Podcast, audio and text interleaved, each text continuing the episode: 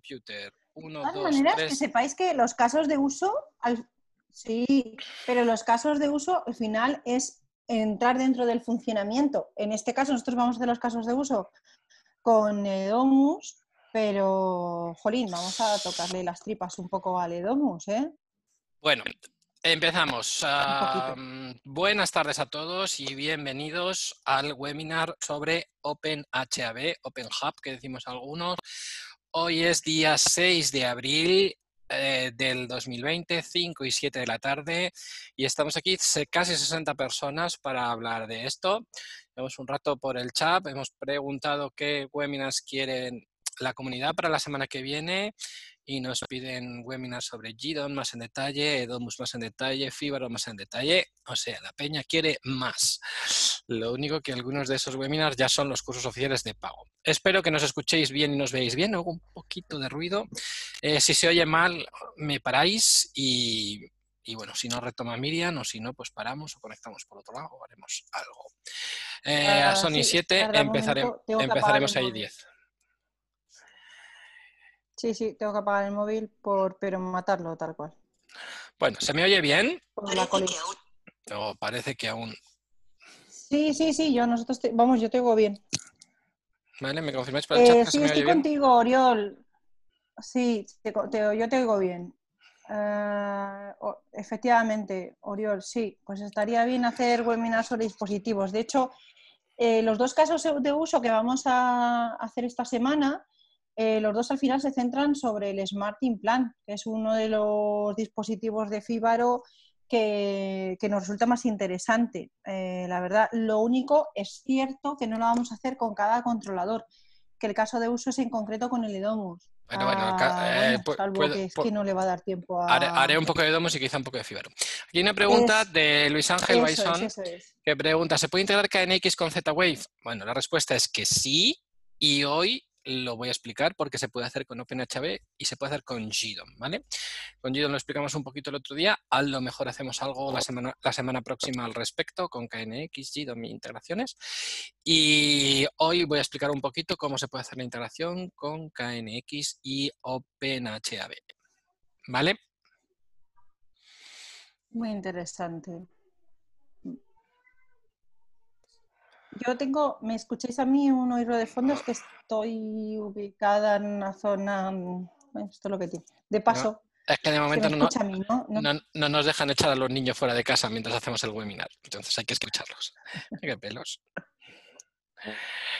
Se escucha bien. Vale, Valentín, gracias. Y nueve, venga, ya, tienes que empezar. Dale, No, damos un minuto de Un minuto de gracia. Un minuto de gracia. Venga, me parece, me parece bien. Y compartimos, compartes tu, tu pantalla para que veamos la presentación, que ha estado currándose el hombre de OpenHB ahí. A, a tope. Sí tope. que eh, eh, lo que me parece, me parece bien lo que eh, unas clases de las mejores escenas de Domus, sí, efectivamente, las mejores escenas de Domus podría ser interesante para los próximos webinars. A ver, Aitor, no me queda, no tengo claro si, Sí, le- veo lee, todos los mensajes. La gente te lee. Pues supongo que sí. Yo es el primero que veo. Aitor, Sí, sí, exprésate. te, le- te leemos, te leemos. Aitor, exprésate más. ¿Eres el Te Aitor leemos, que yo leemos. pienso que es? ¿O te elevo a panelista, Aitor? ¿Conoces OpenHAB, Aitor? ¿Será que lo envían solo a los panelistas? Sí, hay un desplegable y podéis enviar a, a los panelistas o a todo el mundo. Sí, sí, sí. Eso es. Bueno. Bueno, son y 10 y vamos a empezar. Te leemos todos, Coldo. Bueno. Sí, lo conozco. Ah, bueno, eh, Aitor, ¿quieres que te levemos a panelista y, y comentas con nosotros? Nos conocemos de los cursos de Es que técnica. justo es lo que le iba a decir. O de sea, técnica. Que es De el, es Aitor que yo pensaba. Venga, Aitor, anímate, te elevo a panelista. A la de una, a la de dos. A ver, a ver Se si se, si se pronuncia. Se ha ido de la sesión. se ve que está sin peinar. No. Bueno, Aitor, eh, puedo escribir lo que queráis, pero hablar no. Vale, pues te, te preguntaré, pero en mis, en mis transparencias sale técnica, o sea que vamos bien, vamos bien. Bueno, pues nada, buenas tardes a todos y bienvenidos. El webinar de hoy va sobre OpenHAB. OpenHAB es un software libre con origen en Alemania que tiene la ambición de ser una plataforma de sistema de control de domótica un poco agnóstica tecnológicamente. Quiere decir que da igual la tecnología que surja ahora o en el futuro, que mediante unos mecanismos que vamos a ver que se llaman bindings es capaz de conectar con casi cualquier tecnología por, por IP o por radio o por cable o por puerto serial o por lo que sea. Eh, bueno, es una plataforma más o menos interesante. Eh, los resultados pueden ser muy profesionales y espectaculares, pero el peaje que hay que pagar es que... Mm, mira, Juan José Varas levanta la mano. Hola, Juan José. El peaje que hay que pagar es que es difícil de configurar y tiene bastantes matices. Eh, a mí lo que más me llama la atención es la potencia que tiene y los resultados que se pueden llegar a conseguir. También tengo que decir que, bueno, pues desde un tiempo a esta parte, desde hace dos o tres años, hay bastantes iniciativas de software libre para mm, sistemas de control de domótica. Ya hemos visto una que es eh, GDOM, es un software libre, es open source. La diferencia es que GDOM hay una empresa detrás que además de desarrollar el software, pues vende el hardware, vende los controladores, mantiene el market y, bueno, pues hace sus proyectos y sus desarrollos. Luego, pues a nivel de software libre tenéis eh, Domotic, Domotic Z, lo voy a escribir en el chat cómo se escribe, se escribe Domotic. Sí. Domotic a ver si lo escribo bien, Domotic Z, que es una plataforma de software libre, mm, bueno, para empezar, muy sencillita de instalar y que corre bien en Windows y para empezar está bien, pero a mi opinión se queda un poco corta. Y luego, pues bueno, hay dos iniciativas también de software libres muy, muy interesantes. Una es Home Assistant, escrita en Python y promovida sobre todo por un holandés que vive en Estados Unidos y con una gran comodidad y la otra es eh, OpenHAB, que es la, que nos incumbe hoy, escrita en Java. Y bueno, pues el Java es un poco más lento, un poco más pesadote y con origen en Alemania. Entonces aquí en Europa los plugins, los bindings, todo pues es un poco más cercano a lo que tenemos en el mercado europeo y bueno, pues estamos más cerca de, los, de estos alemanes que lo han desarrollado. Aquí no hay mm, una empresa detrás, lo que hay es la OpenHAB Foundation, es una fundación pues que mantiene un poco los servidores y el servicio online el servicio en la nube, etcétera, etcétera. Bueno, entonces voy a compartir. Hay una persona que ha levantado la mano. Iván Gil, ¿has levantado la mano por error o realmente quieres hablar porque tienes algo importantísimo, fundamental que decir? A ver, un, dos, tres, respondo otra vez. Eh, error, vale, pues entonces nada, te bajo la mano. Bajo la mano. Estaba probando la función.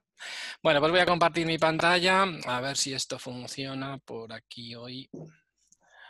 Vamos a ver si comparto por aquí, por ejemplo. Por aquí y por aquí. Bueno, ¿veis ahí mi pantalla, Miriam? Sí, sí.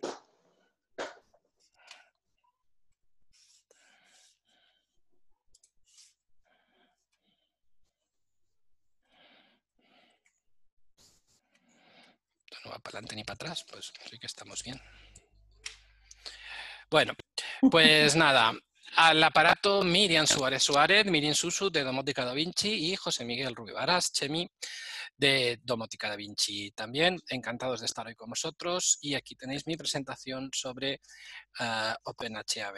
A ver, esto tarda en pasar así, no me gusta mucho. Bueno, como os he dicho, uh, bueno, pues es una plataforma de eh, control domótica que quiere ser un poco agnóstica tecnológicamente, en el sentido de que no se casa ni con Z-Wave, ni con Enocean, ni con KNX, ni con nadie. Ellos lo que esperan es la plataforma, daros la, el, cerebro de la bestia, la base de datos y la gestión de todo. Y ahí le vais a poniendo brazos, cuerpos, eh, piernas, dedos y lo que haga falta para ir complementándolo. ¿vale? Eh, y aspira a ser una solución única y simple de integración, aspira a tener unos interfaces de usuario uniformes, aspira a tener una coherencia transversal con toda la lógica y, bueno, como he dicho, es en el origen en Alemania. Entonces, para los que no tengan ninguna experiencia con domótica y con sistemas de control y con ningún protocolo, pues quizá esto puede ser mm, durillo, a no ser que sean personas que vengan del mundo del desarrollo web y del mundo Linux y manejen un poco lo que es montar un servidor, un Linux, una base de datos. Y para los que tengan cierta experiencia con sistemas de control o con controladores de los que hemos hablado estos días, los que tengáis cierta experiencia con Edomus o con Fibaro o con GDOM o con SmartThing o con ZWayMe, lo que a mí me ha parecido muy interesante de probar OpenHB son dos cosas. Primero, que si lo montáis sobre una Raspberry que si lo montáis sobre una Raspberry Pi eh, eh, podéis aprender bastante sobre... Se nos ha, se nos ha cortado, ¿eh? Sí, todo. Sí, sí. Sí, prácticamente los últimos cinco segundos no te hemos escuchado, ¿verdad? ¿Que vosotros también lo habéis escuchado entrecortado? A ver, voy a probar entonces compartir mi pantalla de otra manera que sea menos lesiva para mi ordenador. Un segundito. Un segundito, corto por aquí, abro por allá y continúo con el discurso. Bueno, pues os decía que para aquellos que... Vamos a ver si lo veis por aquí mejor. A ver, pantalla completa. ¿Cómo es esto? Mejor. Full screen. Vale. Bueno, pues para aquellos de vosotros que hayáis tenido experiencia con ciertos controladores, como los que hablamos la semana pasada, Gido, Medomus, Fibaro, uh, ZWayMe SmartThings.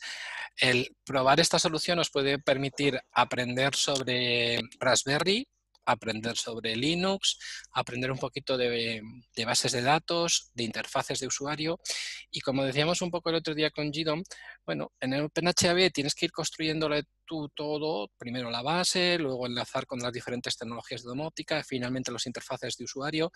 Tienes que ir haciéndolo todo un poco todo, pero aprendes un montón y entiendes cómo están hechos los otros controladores donde te lo dan hecho.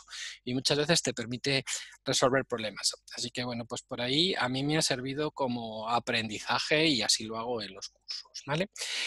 Y bueno, pues se pueden conseguir resultados espectaculares, aunque a veces es un poquito difícil de, configurar. Ahí veis una transparencia, otra con la integración con Netflix y pues otra como, como esta, que ya cuando yo lo vi, esto es un, bueno, pues ya es, es el interfaz avanzado con un skin o con un interfaz por encima más avanzado, pero ya cuando yo vi esto, yo dije, esto me volvió loco y digo, esto yo lo tengo que hacer como sea. Y aquí veis, por ejemplo, pues cosas tan chulas como la posición del sol sobre la vivienda y la sombra que proyecta, ¿vale? O cosas tan chulas como que este señor, además de manejar el, el Netflix, pues tiene un BMW i3 y lo tiene pegado a la domótica y lo ve cómo lo carga, cómo no lo carga, el histórico de carga, etcétera, etcétera, ¿vale? No os digo pues si tienes un Tesla o cualquier otro tipo de, de coche. ¿Va mejor así, Miriam? Por este ah, Se te ha cortado un poquito ahí. Mm. Bueno, pues eh, lo dicho, se puede conseguir una interfaz totalmente personalizado y unos resultados realmente increíbles, pero es un poquito difícil de, configurar. Así que bueno, pues vamos, vamos a ello, ¿vale? Eh, otra de las opciones que puede ser interesante para algunos de vosotros es, bueno, puedo tener el OpenHAB como sistema primario en mi casa o si no, lo puedo meter como sistema secundario e intentar hacer estas visualizaciones tan bonitas y es una muy buena opción para que sea el sistema de respaldo, esté de secundario y lo pongáis como tablet anclada a la pared, ¿vale? Porque, bueno, realmente se pueden hacer paneles muy, muy vistosos. Entonces, como he dicho, bueno, pues está basado en el entorno de Eclipse, un entorno de programación sobradamente conocido, muy utilizado, y está escrito en Java con sus luces y sus sombras. ¿no? Históricamente el desarrollo del mundo se ha hecho mucho, mucho en Java, era el líder, pero desde hace unos años pues parece que la comunidad de desarrolladores prefiere Python porque es más ágil y más rápido. Y podemos instalarlo en Mac, en Windows y en Linux. Mm, mm, nosotros lo hemos probado en Raspberry Pi con Linux, muy bien. Lo hemos probado con VirtualBox en virtualizaciones con Linux y sobre Windows y ahí nos ha dado bastante más quebradores de cabeza hacerlo funcionar bien y eh, sobre Mac no tengo experiencia. Pero bueno, mi consejo sería em, para probar empezar instalándolo a lo mejor en Windows, luego a lo mejor en Windows con VirtualBox y una máquina virtual luego pues a lo mejor con una Raspberry y con Linux y finalmente si tenéis un proyecto gordo, un proyecto serio, pues nada, se montan servidores Linux y, sería la mejor opción. Entonces, ¿cómo se configura y cómo se instala OpenHAB? Pues nada, vais a la página de OpenHAB y tenéis diferentes opciones de descarga según vuestra plataforma, ¿vale? Desde los paquetes típicos de, de Debian o Ubuntu, etcétera, para Linux, hasta una imagen de una Raspberry Pi instalables para Windows, para Mac o incluso se puede instalar en estos contenedores que ahora gustan mucho a, los desarrolladores y a los informáticos que se llaman Docker.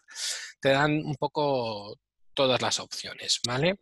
Eh, bueno, pues la instalación es bastante sencilla, no me voy a detener mucho. Ah, eh, simplemente, bueno, pues eh, lo dicho, lo más, más sencillo es en... Si es en Raspberry Pi, pues te descargas la imagen, quemas una tarjeta microSD, arrancas la Raspberry Pi con la microtarjeta microSD y el sistema operativo arranca y, eh, tenéis vuestra primera ah, acceso al, sistema OpenHAB. Si es con un Linux ya instalado, pues nada, tenéis que hacer el típico wget e instaláis el, paquete. Bueno, entonces una vez que tenéis eh, una primera instalación hecha, bueno, pues se supone que en el, en el, ordenador o en el sistema donde lo lleváis instalado podéis atacar a la dirección IP con el navegador de Internet, con Chrome o con Firefox, al puerto 8080 y os sale esta pantalla. En esta pantalla podéis hacer una instalación simple, una instalación estándar, una instalación experta o una instalación de demo. Mi consejo es que, bueno, si queréis ver un demo, pues instalar el demo. Si venís de, de una instalación de la versión 1.0, pues hagáis la, experta. O si queréis algo simplificado y sencillo, una pruebecilla, el simple. Pero bueno, mm, de todas, todas, yo haría instalación estándar, que es el botón que pone ahí estándar, que es la instalación normal y corriente, y ya está, ¿vale? Entonces, una vez que le das a la instalación estándar, pues pasan 10-15 minutos y entonces sí que ya despliega todo el sistema y hace toda la instalación.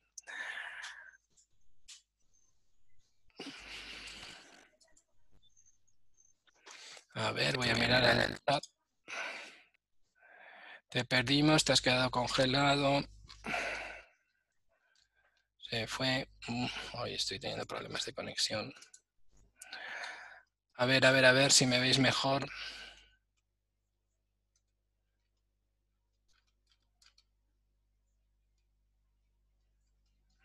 Y 24. ¿He vuelto? Sí, he vuelto, ¿no?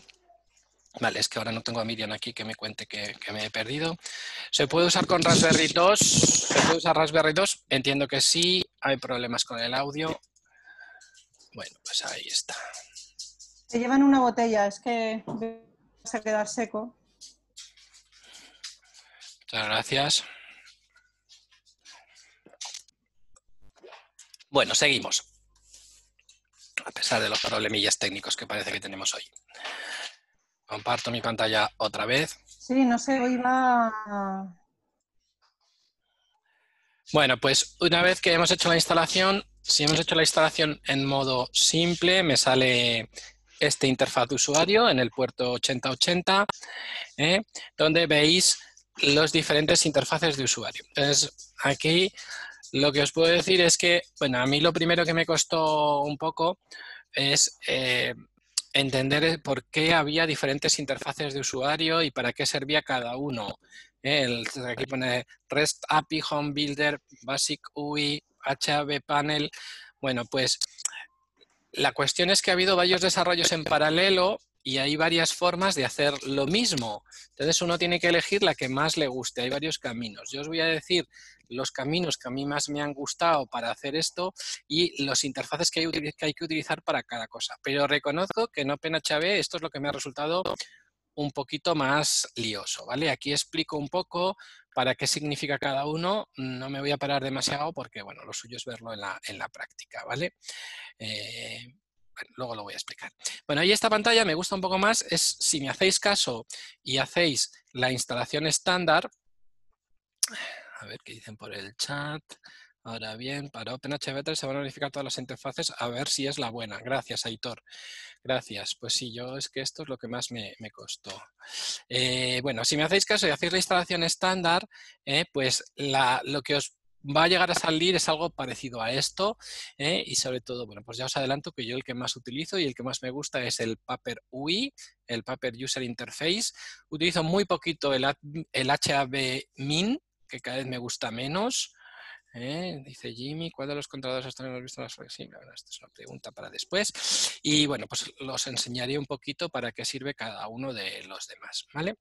Entonces, bueno, pues ah, algunas notas sobre la instalación. Bueno, si habéis hecho una instalación en Raspberry, eh, os habéis como he dicho antes, os descargáis la imagen, como se hace casi siempre con Raspberry, te descargas la imagen con el sistema operativo, el sistema que quieres utilizar, quemas una tarjeta micro SD y arrancas la Raspberry. Bueno, pues la Raspberry entonces pone un sistema que es un Raspbian, pero bueno, modificado y lo llaman OpenHAB IAN OpenHAB y AN.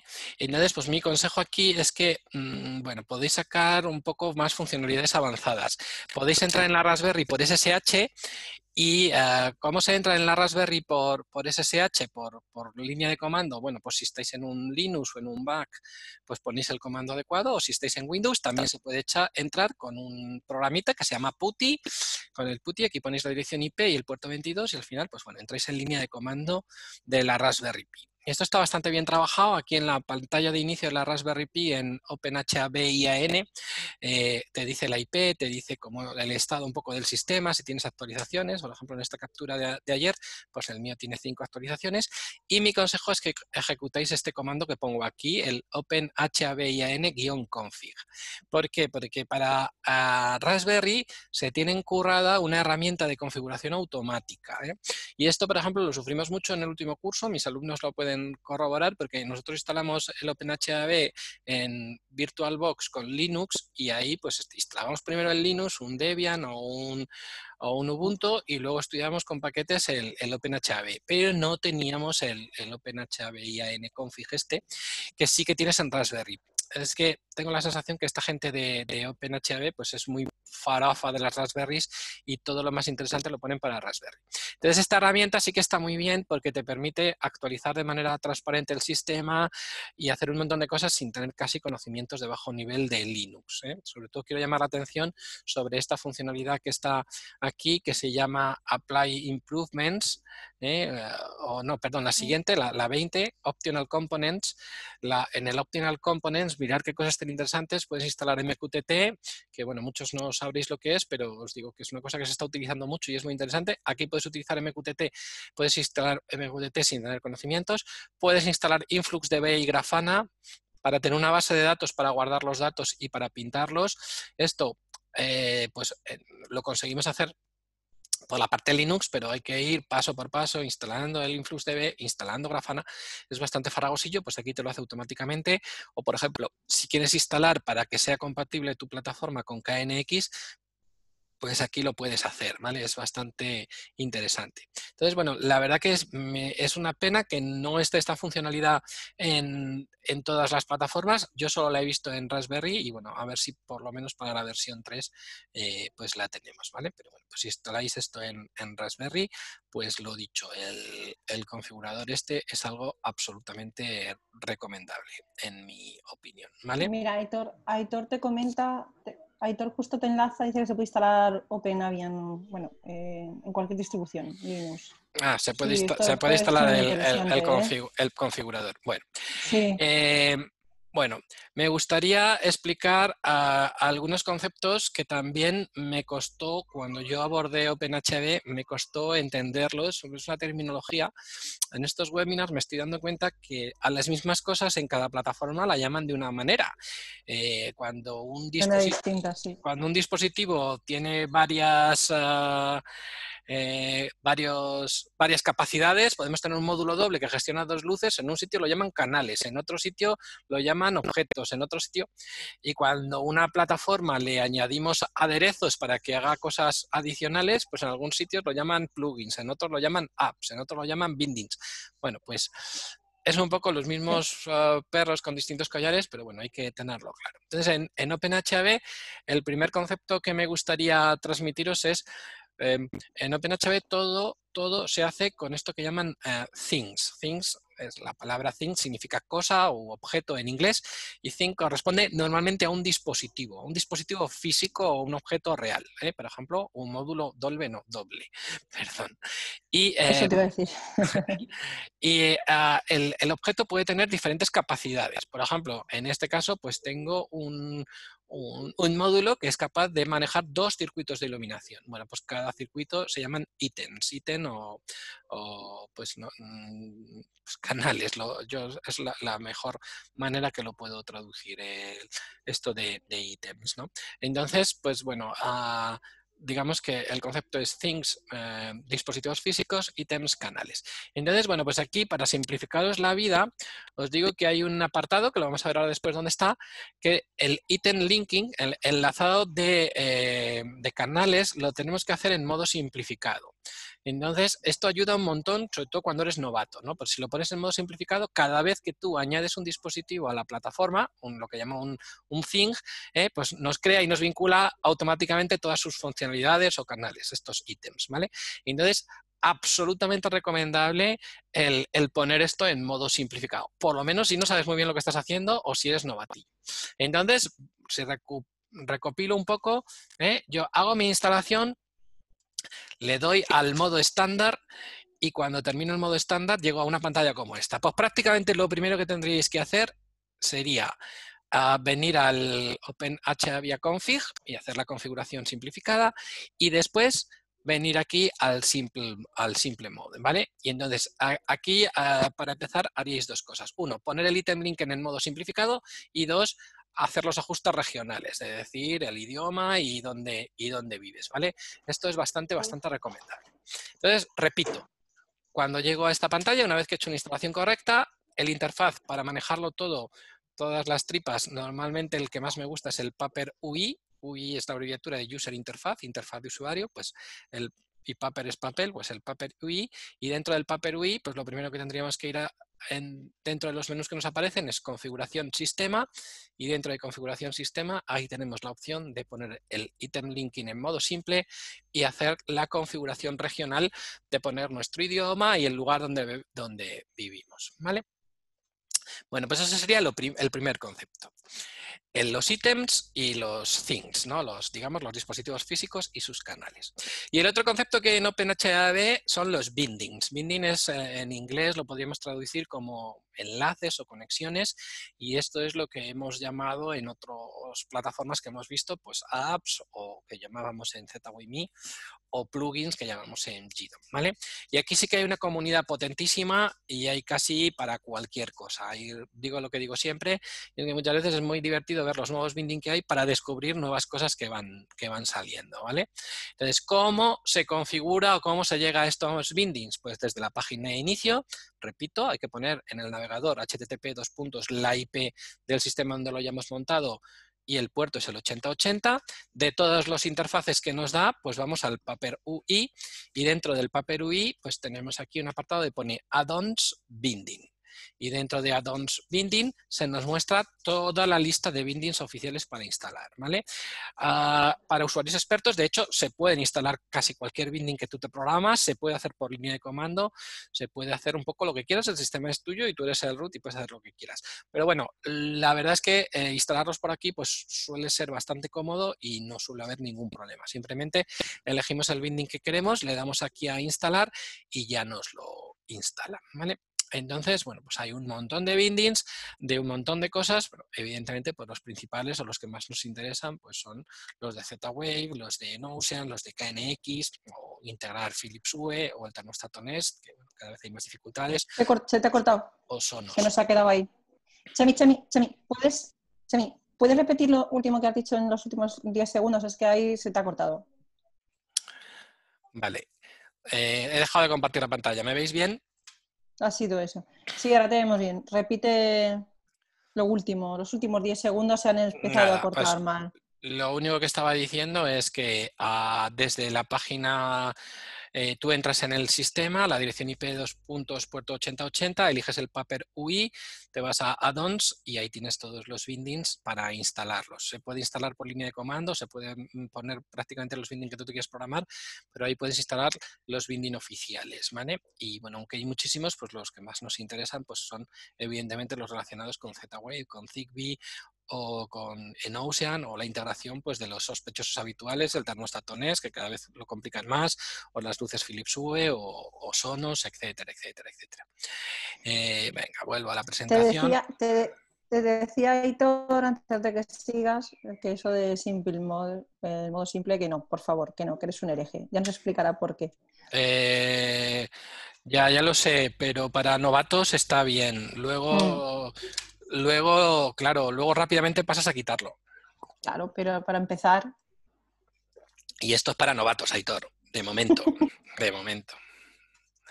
Bueno, continúo, si es que esto quiere. Vale, entonces, he, explicado hasta aquí, eh, he explicado tres conceptos. El concepto de ítem o objeto o dispositivo físico, eh, perdón, eso es thing, item, que es el, el, canal de cada dispositivo, y el concepto de binding, ¿vale? Bueno, pues el siguiente concepto que hay en OpenHB, que es muy chulo, es el inbox. Tenemos un inbox en el, en el Paper UI donde, bueno, pues una vez que instalamos un binding, lo que intenta el sistema es buscar dispositivos que haya en la red compatibles con ese binding. Si yo pongo el binding para la televisión Samsung y tengo una tele Samsung en la misma red, pues seguramente la va a encontrar y va a aparecer en el, en el inbox. Si yo añado correctamente mi bridge con mis Philips UE y hay 10 luces Philips UE en mi casa, en el inbox van a aparecer las 10 luces Philips Hue, etcétera, etcétera, etcétera. Entonces, pues bueno, en el inbox es como un buzón de entrada donde una vez que has configurado los bitlinks correctamente con sus características y el protocolo la plataforma OpenHAB es capaz de hablar a través de ese protocolo puede que encuentre directamente un montón de cosas. Aparecen en el inbox y a través del inbox ya las puedes añadir como things, como objetos físicos y, como, y, sus canales como ítems. ¿vale? Y esta forma de añadirlo, pues si tenéis puesto el simple mode, pues realmente son un par de clics. ¿vale? Entonces lo que explico eh, después. ¿no? Pues inbox monitoriza las redes periódicamente para detectar dispositivos compatibles con esos bindings instalados y así poderos añadir en un par de clics. Por ejemplo, pues si yo pongo el binding de el Google Chromecast pues, y tengo un Google Chromecast o asistente de, Google Home, pues seguramente lo va a encontrar y va a aparecer ahí y ya lo puedo añadir a mi plataforma y lo puedo utilizar, ¿vale? Y aquí añado que aunque yo digan por ahí que soy un hereje, pues que para que realmente sean un par de clics hay que poner el item linken en simple modo, ¿no? Pero lo, repito aquí, un poco pesado. Aitor, esta transparencia la borraré para la versión final y te la dedico. eh...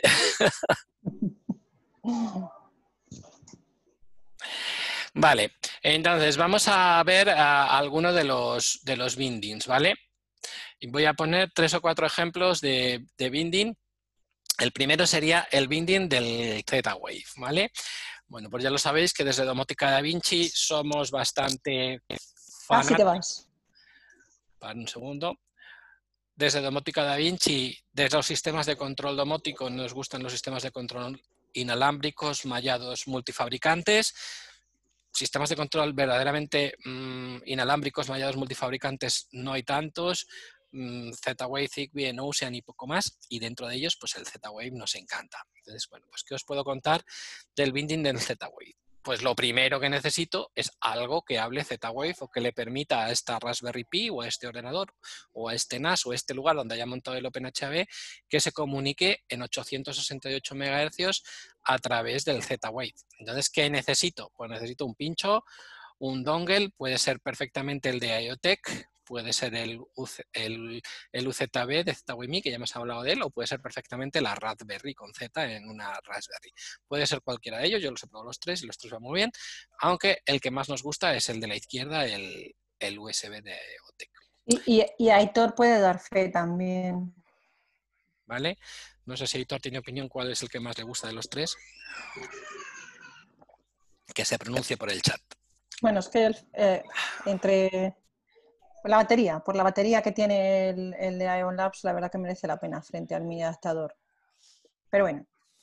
Bueno. ¿Ves lo que dice por la batería integrada? Por la batería integrada. Entonces, nada, pues lo dicho, vais al Paper UI, Add-ons, Bindings, buscáis el binding de Z-Wave y le dais al botón Instalar binding. ¿Eh? ¿Por qué tengo que esperar? Hoy la conexión, porque hoy la conexión va bastante mal y sí que se te corta a ratos. ¿eh? Es por la lluvia. Bueno, entonces, un warning aquí, otro warning. El binding de Z-Wave está encima del de Z-Way. ¿eh? No es ni la primera ni la segunda vez que he ido a poner uno y he puesto el otro.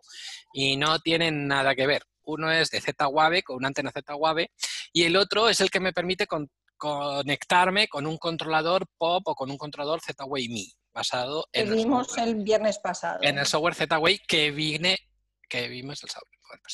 Así que como esto es para novato, de nuevo, por favor, no confundáis los dos bindings porque no tienen nada que ver, ¿vale? Bueno, más cosas. Entonces, como he dicho, eh, bueno, pues requiere un pincho o un, antena, un dispositivo que sea capaz de, hablar Z-Wave. Entonces, cuando, cuando instalamos el binding y ponemos el dispositivo Z-Wave, pues la plataforma lo descubre, ¿no? Y, es, lo primero, es lo primero que hace, ¿vale? Aquí lo veis, cuando eh, tienes el binting, pues lo primero que añades es el, controlador ¿eh? y eh, lo puedes ir configurando. Hay que configurar alguna cosilla si, por ejemplo, lo estáis haciendo en Windows y lo habéis puesto por USB, pues hay que decirle el puerto COM. Si estáis en Linux, pues hay que decirle el puerto barra TTY barra tal donde está el, dispositivo, etcétera, etcétera. ¿Vale? Y luego hay algunas configuraciones más. Hoy no voy a entrar en esto, pero eh, bueno, ya, ya os he contado en alguna ocasión que soy muy aficionado a probar cosas y a mí me gusta meter los controladores como secundario de mi Edomus porque no quiero sacar todas las cosas de mi, de mi, de mi Edomus para probarlas. Entonces, pues en algunas ocasiones he puesto el controlador ZWay como secundario, pues ahí, bueno, tenéis en la configuración los menús cómo ponerlo como secundario y bueno, hay que hacer alguna cosa más que es compleja, no la voy a explicar hoy, pero que sepáis que, se puede hacer. Una vez que he pasado todo esto, pues el binding crea el dispositivo y sus canales, ¿eh? pues aparece el Z-Wave Stick y aparecen unos canales interesantes que más o menos lo que vienen a decir son las tramas, las tramas que envía, las tramas que están aceptadas, las tramas que están rechazadas, las tramas que están canceladas. Eh, bueno, pues está bastante bien, incluso puedo pintar gráficas con, esto. ¿Vale? Y entonces, pues nada, si va todo bien, pues vais a, va a apareceros en vuestra lista de objetos el Z-Wave Controller en verde y online. Y entonces ya estáis en disposición de poder ir al, eh, bueno, aquí veis cómo se ve el, objeto con sus tramas admitidas, rechazadas, canceladas, etcétera. ¿eh? Y ya podéis ir al, inbox y le dais al botón más y dices quiero añadir cosas Z-Wave y pone el controlador en modo inclusión y va creando los y, podéis ir incluyendo los objetos uno por uno, como se hace siempre con el, con el Z-Wave, en el procedimiento de inclusión. Si como yo hacéis cosas un poco más extrañas gorda, estamos en Asturias, Miguel Ángel. Se nos ha ido, se te ha caído la red. He vuelto. Sí. Pero, ojo, qué rabia, porque la semana pasada estuvo muy bien y esta ya probamos ayer, ¿verdad? Con Zoom, que tuvimos que hacer un evento nuestro y la verdad es que qué rabia, porque desde ayer, ¿eh? A ver, estabas, eh, puedes retomar la presentación Ahora he vuelto a perdonar, pero hoy parece que llueve y, se escucha bastante peor. Sí, venga, voy a compartir mi pantalla otra vez. Eh, como, como, mm. estamos en Asturias, no llueve apenas. Sí, efectivamente, te habías quedado, como bien dice Aitor. Bueno, pues me, me, había quedado en que, bueno, pues una vez que tenemos configurado el binding y configurado el pincho, pues puedo ir al inbox y puedo decirle de añadir eh, nuevos dispositivos Z-Wave, como hacemos con cualquier controlador, vamos haciendo el procedimiento de inclusión. ¿Vale? No tiene gran ciencia. Y si hacéis cosas un poco extrañas como las que yo hago y el pincho lo habéis puesto en modo secundario, pues directamente en el inbox el pincho va ya hablando con todos los dispositivos porque se sabe el Home ID, los descubre y te aparecen todos los dispositivos de golpe. Esto es una configuración avanzada, pero bueno, pues como ya os he dicho, eh, con el, sobre todo con el USB este de IoTech es eh, relativamente sencillo meterlo como secundario en un GDON, en un EDOMUS o en un Fibaro y y luego lo, pones en el OpenHB y entonces te aparecen todos los nodos. Eh, no me voy a detener mucho más, simplemente por ilustrarlo, eh, además de en el paper UI, pues en el HAB MIN es otro interfaz que te permite hacer cosas muy parecidas. A mí no me gusta mucho, pero sí que en particular eh, tienes más menús con pues, las posibilidades de hacer un soft reset del controlador, un hard reset, de resetear el Z-Wave del todo, excluir los dispositivos o hacer un synchronized network o esto que llamamos network health o curar la red, que es que el controlador habla con todos los nodos, les pregunta por sus vecinos y rehace la red mallada, ¿vale? Bueno, pues todas estas funciones las tenéis también en este, en este otro interfaz, ¿vale? Entonces, mm, repito una cosa que estaba diciendo antes y es que tanto en el paper UI con el como en el HAB min, se pueden hacer cosas parecidas y uno las puede hacer donde más le guste. No se puede hacer todo en todos los sitios y no hay uno que lo haga todo muy muy bien. Pero en general el 90% de lo que yo hago lo hago en la interfaz Paper UI y no me complico más y este lo utilizo cada vez menos. ¿vale? Bueno, Ejemplo número 2 de binding. Bueno, pues os había dicho que ah, no había que confundir el binding de ZUAV con el de ZUAI. ¿no? Pues este binding lo que me permite es integrar por IP un controlador que tenga el software Z-Wave y que maneje él a su vez la red Z-Wave. ¿eh? Entonces esta configuración a mí me gusta porque cuando le pongo el pincho USB directamente a la, a la Raspberry, ¿eh? Sobre todo cuando lo metió como secundario, a veces mm, tenía un poco de lajo, un poquito de retraso y no me gustaba mucho. Y sin embargo aquí lo que hace el OpenHAB es que habla por TCP/IP con mi controlador POP o mi controlador Z-Wave que yo, que yo considere y, bueno, pues digamos que independizo mejor la gestión del Z-Wave y la gestión del OpenHAB, ¿vale? Y el resultado realmente es, espectacular. ¿eh? Ah, pues lo dicho, tenéis que ir a donde los bindings, añadir el binding de Z-Wave, de Z-Wave, pones la IP de tu servidor, login y password y pues te aparecen todos los dispositivos de golpe. ¿eh? Como digo aquí, van a aparecer un montón de dispositivos Z-Wave en el inbox de golpe. ¿Por qué?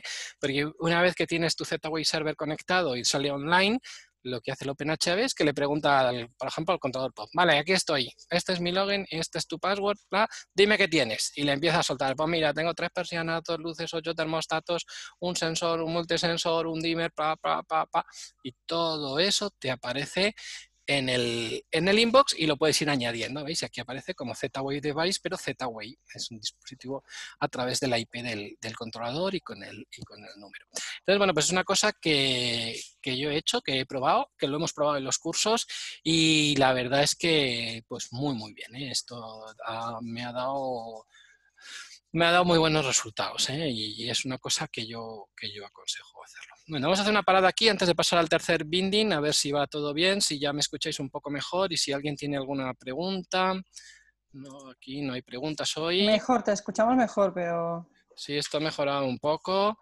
Eh, ahora bien, bueno, a ver, ¿alguna pregunta? ¿Se ha entendido algo de lo que he dicho?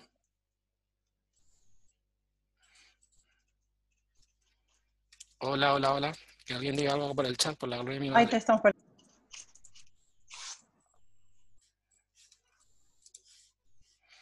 Pues acaba de fallar. Jolín. Qué rabia. No, sí, acaba de fallar, sí.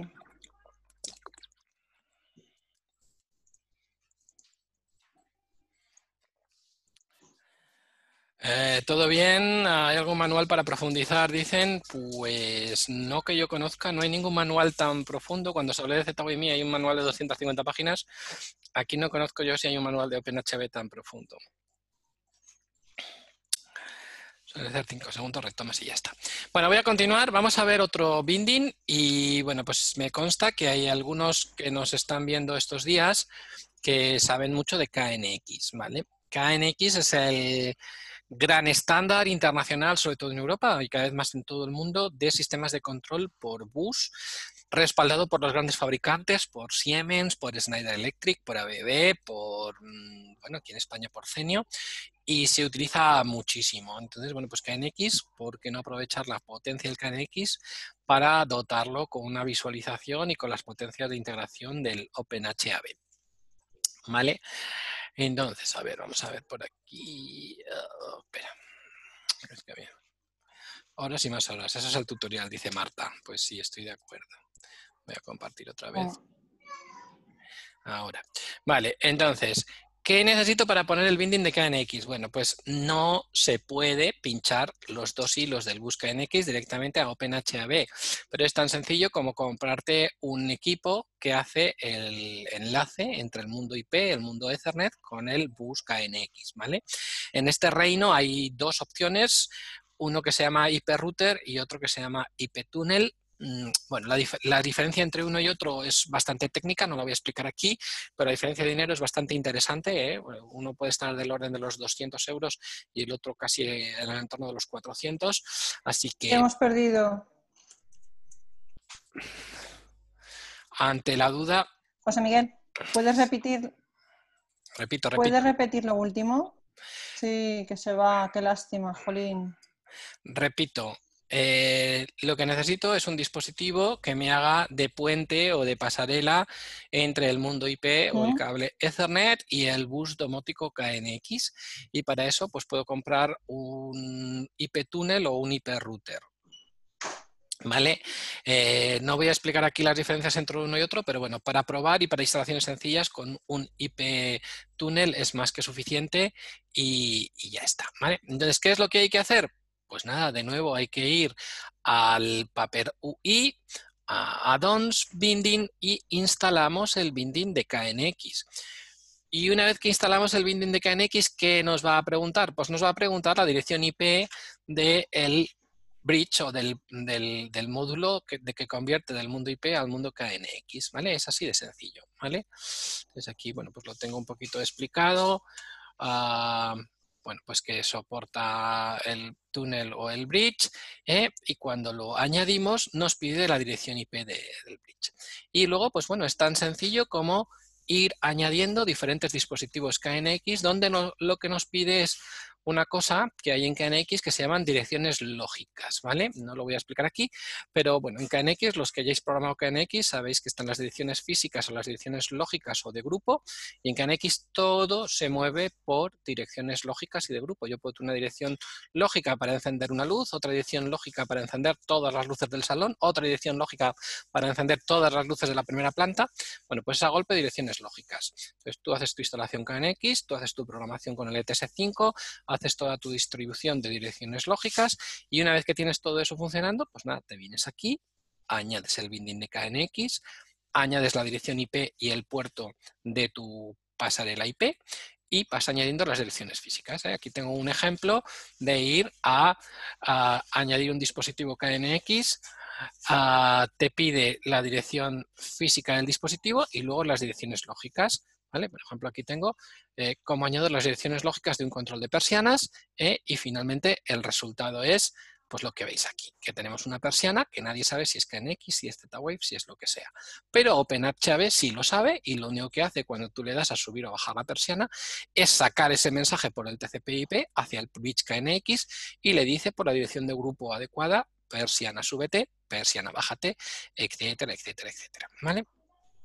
Entonces, bueno, pues este es uno de los bindings más interesantes. Lo hay también para GDON, uno muy parecido.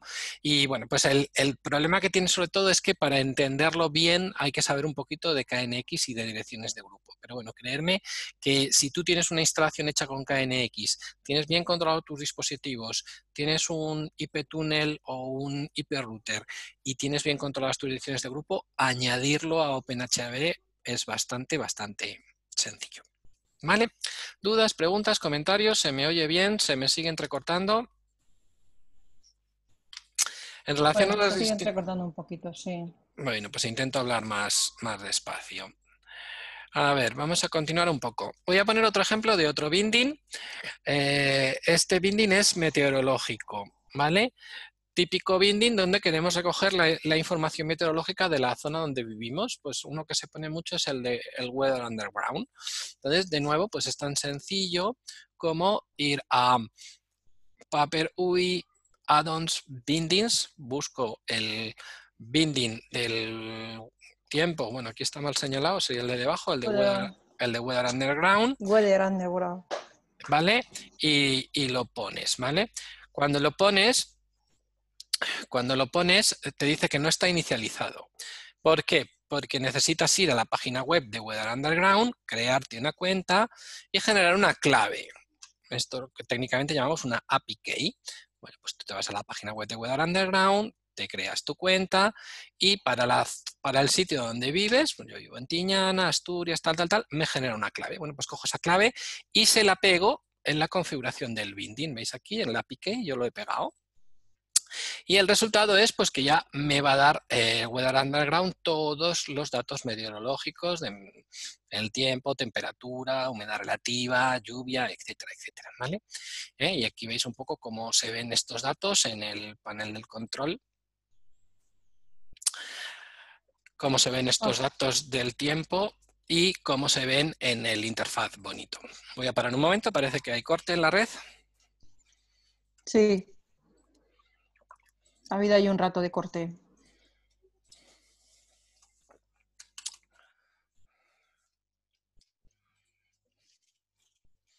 Vale, ¿se me oye bien ahora? Sí, se te oye bien. Bueno, y así hay muchísimos más. ¿eh? Esto podría ser, podría ser larguísimo, así que no me voy a detener más. ¿eh? Pues hay bindings para casi cualquier cosa. Y antes de que me lo preguntéis, pues sí, los hay para Amazon Echo, para Apple HomeKit, para Xiaomi, para un montón de cosas. No, no me voy a parar. ¿eh? Y como quería decir, pues hay tantos bindings que hay hasta uno para Minecraft para el juego de Minecraft, donde tú puedes estar dentro del juego y dentro del juego puedes poner switches, ascensores, etcétera, etcétera, y conseguir que cuando tú le das dentro del juego al switch, pues que se enciende o se apague una luz o, pase algo concreto. Esto como curiosidad, pues lo hay. ¿eh? Marta, aquí un guiño.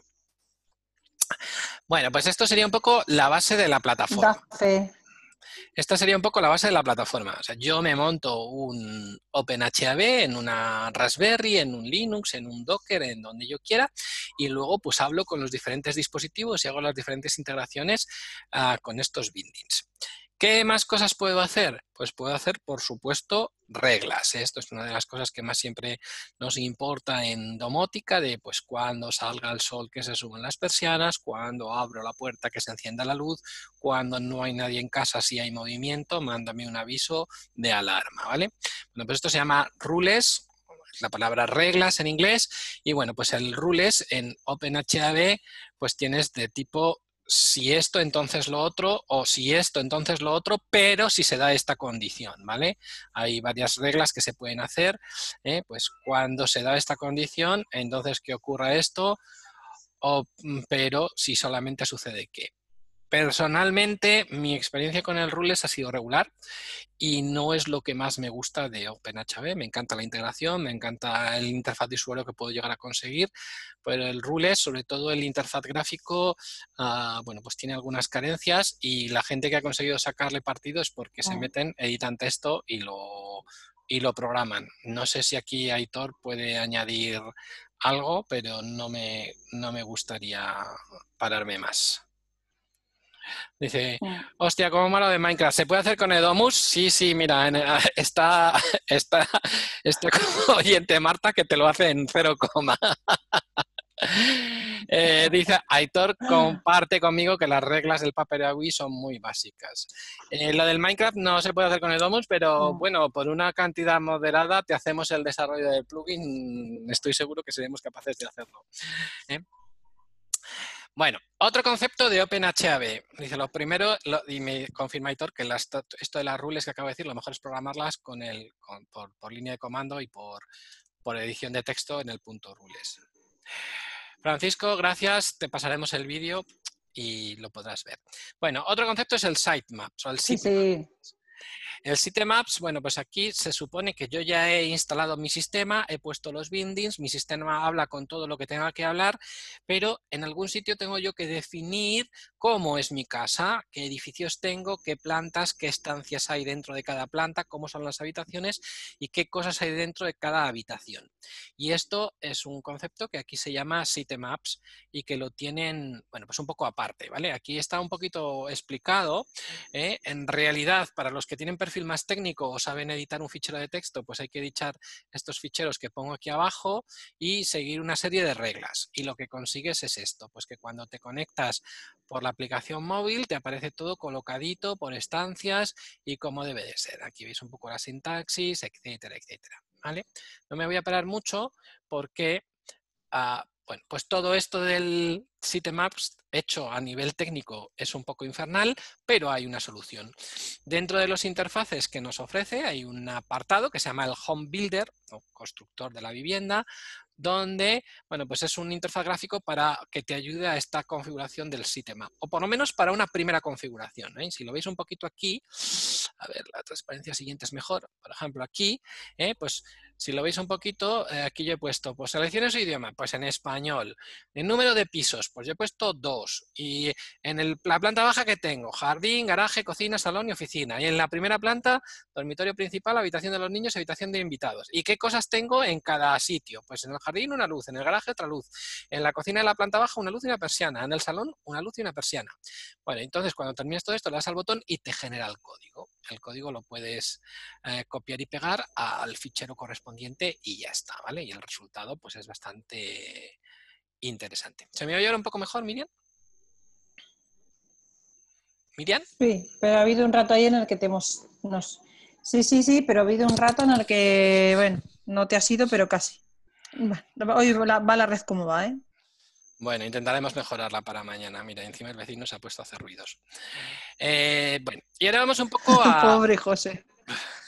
Vamos un poco a la madre del cordero, el HAB Panel. Esto es la razón que a mí me volvió loco y me hizo entrar de lleno en OpenHAB y de momento que me hace descartarme, decantarme por OpenHAB contra Home Assistant.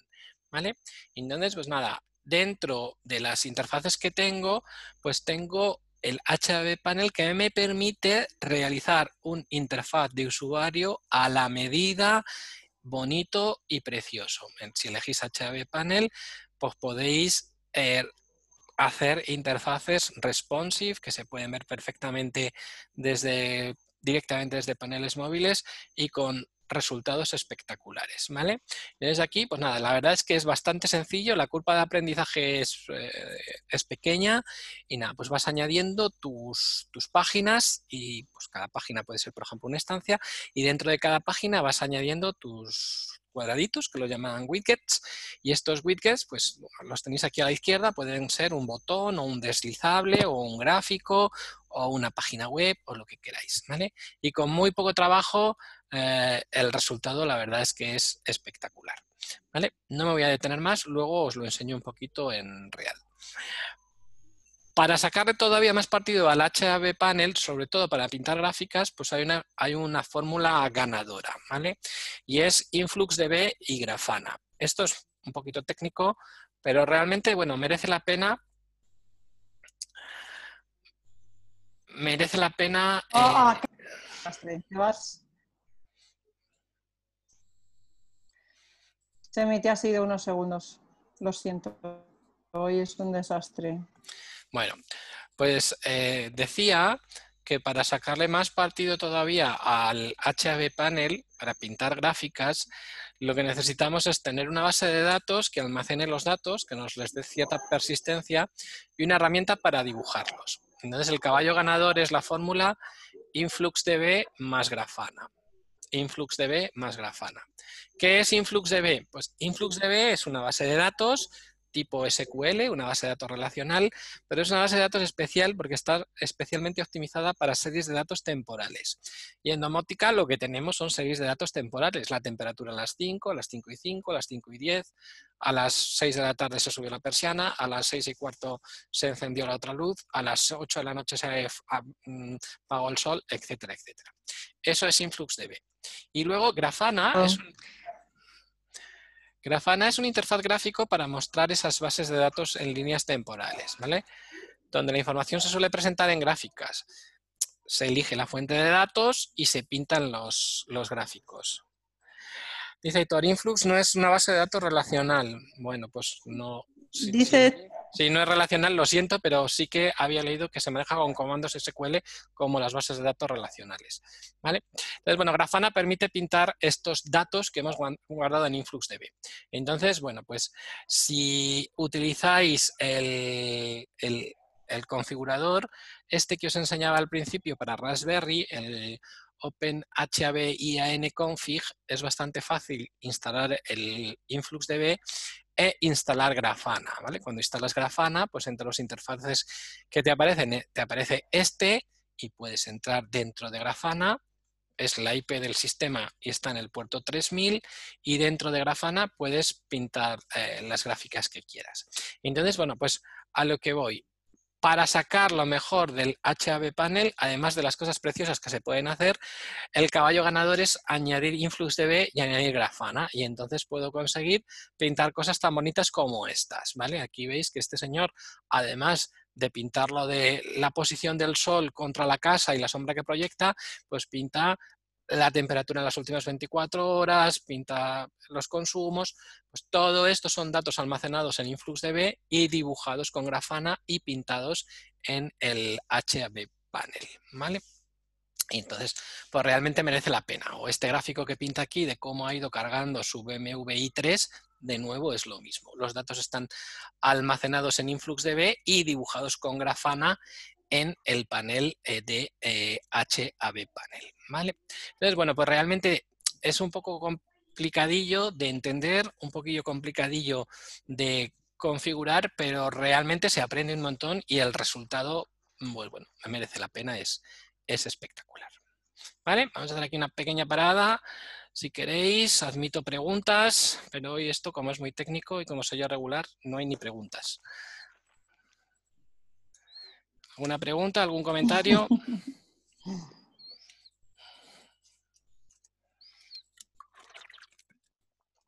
Todo bien, el único que contesta es Aitor. Los demás están ya... Bueno, pues yo creo que, mira, vamos a hacer una cosa, para hacerlo más dinámico, en vez de compartir la presentación, en vez de compartir la presentación, lo vamos a ver en vivo y en directo y así es más, Ah, espectacular. A ver, puedo compartir, por ejemplo, por aquí, por aquí y por aquí. A ver. Bueno, ¿veis mi pantalla? Miriam, ¿veis mi pantalla? Sí. Sí, sí, sí, sí, la vemos. Vamos a ver si esto funciona yo tengo una Raspberry Pi con la dirección IP 192.168.11.110 y aquí veis los diferentes interfaces que me ofrece. Si entro dentro del Paper UI, como venía explicando, ¿eh? pues aquí pues tengo configurados diferentes cosas. ¿eh? En el inbox, por ejemplo, ha entrado, pues como el otro día en la demo del Z-Wave metí mi teléfono, pues ha aparecido mi teléfono en el inbox. Bueno, aquí veis las diferentes things que tengo conectadas, que son un montón. Y los diferentes ítems, ¿vale? Que también son un montón. ¿eh? Si vamos, por ejemplo, a addons bindings. A ver, que el chat se está moviendo y Miriam no me dice nada. ¿Qué pasa en el No, es que te estaban diciendo justo que te estaban respondiendo, que sí, que se te oía. Vale, vale, vale, vale. Eh, bueno, pues aquí veis los bindings y vemos algunos que yo tengo instalado. El Astro Binding para saber dónde está el sol. Tengo instalado el binding de, el binding del sistema para ver la carga de la CPU, la memoria, el uso del disco duro, el de las Philips UE, está también. Eh, vamos a ver por aquí el de el del termostato NETS, uno para la red, bueno, eso no los uso mucho. El de la tele Samsung, como no, no puede faltar. ¿Veis? Y por ejemplo, este el System Info Binding es un binding bastante interesante, me dice toda la información del sistema. Luego veremos alguna gráfica al respecto. Y aquí, como os había dicho, pues tengo el del Weather Underground y tengo el de ZY. ¿vale? Esos son algunos de los bindings que tengo. ¿Qué más cosas os puedo enseñar en mi panel? A ver, vale. Bueno, pues Antes de que sigas, te preguntaban en el chat que cómo se cambia, que cómo se cambia de papel, del panel entre el Paper UI y, cualquier otro. Pues muy sencillo, para ver esta pantalla tienes que poner el puerto 8080. Si yo estoy aquí en el Paper UI y quiero volver para atrás, pues tengo que borrar la parte de la URL y le doy así y vuelvo y veo todas. Que yo sepa, si no me dice todo lo contrario, no hay una forma de volver sencilla. ¿Vale? Y justo, y Marta preguntaba, esperar, tengo que quitar el altavoz. Marta preguntaba si Grafana Influ se puede instalar en Raspberry, claro, y te lo ha dicho que sí, que sí, Sí, sí, que se puede instalar todo en la. Raspberry. En Raspberry es absolutamente recomendable. Entonces, como yo os decía, por ejemplo, pues tengo aquí el PNH Panel, la, la primera vez que entras, eh, te pregunta de crear, Mm. un, de crear un nuevo panel o de cargar uno que esté hecho. Yo voy a cargar uno que esté hecho, vamos a cargar este, por ejemplo, aquí, bueno, aunque, bueno, aunque no tengo gran cosa, pero bueno, alguna cosita podéis ver. ¿eh? Aquí podéis ver cómo se puede hacer una persiana, ¿no? Y puedo tener estas, estos, estas cosas que están muy bien. Puedo hacer gestión de los LEDs, ¿eh? tipo con, con estos oh, RGB, ¿eh? puedo porcentaje de RGB. es, es- es una cosa de la que... Bast- Exacto, y esto ah. frente a Ledomus, por ejemplo, ¿verdad? bastante Mejora espectacular. bastante. Puedo pintar las gráficas del Netatmo, aquí las tengo pintadas, Mm. ¿eh? pues con el plugin de Netatmo. En fin, incluso puedo hacer cosas curiosas como esto del Soft Murmur, que esto es una página web que me hace sonidos donde elijo, eh, esto es una página web que hay en internet y la integro aquí con un wid- widget y puedo elegir el tipo de sonido que quiero, si con lluvia o con truenos o con olas. No sé si esto, si lo pongo, si sonará. A ver si lo oís vosotros. Le doy al play. Yo sí lo oigo, ¿lo oís vosotros? Esto es una cosa que nos gusta bastante y que solemos mostrar en las demos. Entonces, bueno, por ilustrarlo, por ejemplo, aquí donde los LEDs, o si no, en algún otro más sencillo, en el de las persianas, puedo darle a, o si no, hacemos uno nuevo. A ver si soy capaz.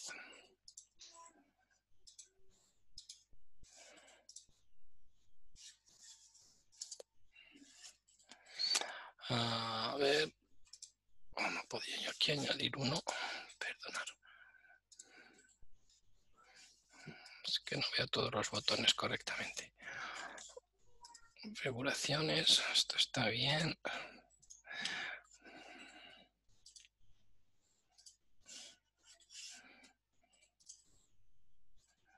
Bueno, aquí mismo, por ejemplo, yo puedo añadir un widget y puedo añadir uno, por ejemplo, puedo poner un marco. ¿eh? Y un marco no deja de ser un, ah, una página web. ¿eh? Yo aquí si quisiera, ¿eh? puedo poner ahí el edito y pone la URL, pues puedo poner ejemplo, poner http dos puntos barra barra lne.es, la Nueva España, por ejemplo. Vamos a hacer publicidad. Te han, los dos puntos. Te has puesto un punto. Ay, le has metido puntos de por medio ahí. Gracias. Eso. Bueno, pues ahí estaría. Le damos guardar y le damos a ejecutar. ¿Vale? Y si todo va bien y he puesto la- el widget correctamente, ¿veis? Aquí aparece la Nueva España. Bueno, esto no es muy espectacular, pero si, por ejemplo, os enseño esto. ¿Sí, Miriam? Dime. Sí, no, es que ha habido un momentito cuando estás enseñando lo de la Nueva España que la URL que, que se, que se ha cortado. Esto sí pues es interesante, lo de Volumio. El otro día preguntaba Jimmy, ¿qué sistemas de audio puedes integrar? Bueno, pues esto es Volumio, es una distribución de audio italiana que puedo montar en una Raspberry Pi y se convierte en un sistema de sonido. Y yo lo tengo puesto aquí en esta IP, en la 192, 168, 240. Si le doy al play, pues se supone que empieza a reproducir mm, eh, en, uno de, mis volumios, empieza a reproducir la música, o si le doy a este otro, lo podemos ver directamente aquí, si lo pongo en la IP adecuada, ¿eh? Pues esto es un sistema de audio que yo tengo montado en mi casa con las distribuciones de volumio. ¿eh? Y pues, pues, otra Raspberry Pi que tiene la IP 241, tiene una interfaz web y aquí yo si le doy al play, pues se supone que va a empezar a sonar la música. No sé si lo oís.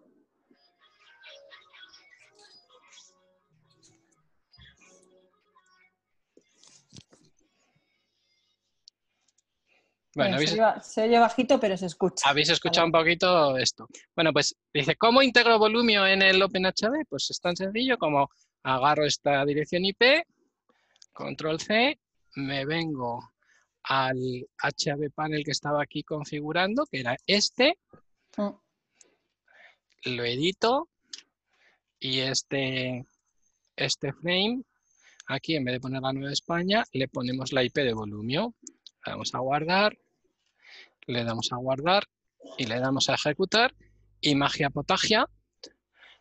Aquí tengo control de las persianas y aquí, si todo va bien, debería de cargar el interfaz de volumen. Un poco de paciencia. A ver, a ver, a ver. Has puesto HTTP dos veces, ¿cierto? Ah. por eso a lo mejor no, no te carga. Por eso no carga. A ver, vamos a editarlo otra vez.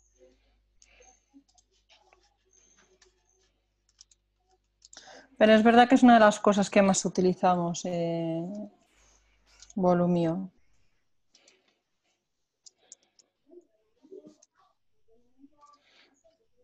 Mm, claro, es que has puesto dos veces, sí, cierto. Ese es el error. Bueno, cosas del directo.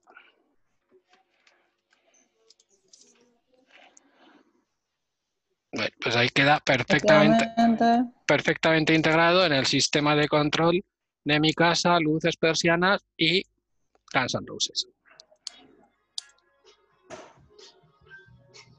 Se oye, ¿no? Vamos a pararlo, que luego en YouTube... ¡Párate! Bueno, pues lo dicho. Les preguntaban antes, ¿cómo me vuelvo a la pantalla para atrás? Pues yo no sé otra manera que borrando la URL y, volviéndome a esta pantalla. Entonces, Grafana. Bueno, pues le voy a dar aquí a, a la pantalla de Grafana. Como os había dicho, en el puerto 3000 entro en Grafana, ¿vale? Y aquí pues tengo puesto algunas gráficas, por ejemplo, uh, monitorización del sistema. Aquí a partir del... Las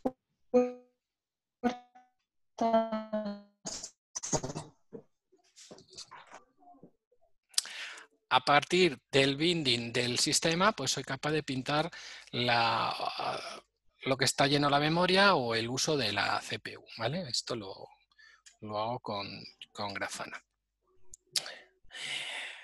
Y alguna cosa más que me gusta, ah, bueno, ya os he contado un poco sobre el Home Builder.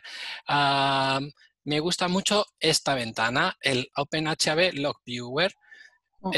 Este, lo que hace es, bueno, para los que sepáis un poco de Linux, hace el comando tail-f, que es mira la cola de mensajes y hazlo permanentemente de estos dos ficheros, el openhb.log y el events.log. Son los ficheros de registros de todo lo que le pasa al sistema. Y entonces aquí, en una página web muy elegante, pues va saliendo de continuo todo lo que le pasa al sistema. E incluso yo puedo filtrar. ¿eh? Si, si quiero solo que me diga cosas que hay de Netatmo, pues aquí pongo Netatmo y me sale solo los últimos mensajes de Netatmo. O si pongo que quiero ver solo cosas de Z-Wave, pues me las pone. O de Z-Wave con Y, pues también lo que quiera. O de las Philips UE, pues pongo UE. ¿vale? esto es bastante elegante y también me gusta bastante. Entonces, bueno, pues si vuelvo a la presentación, esto está explicado en la presentación.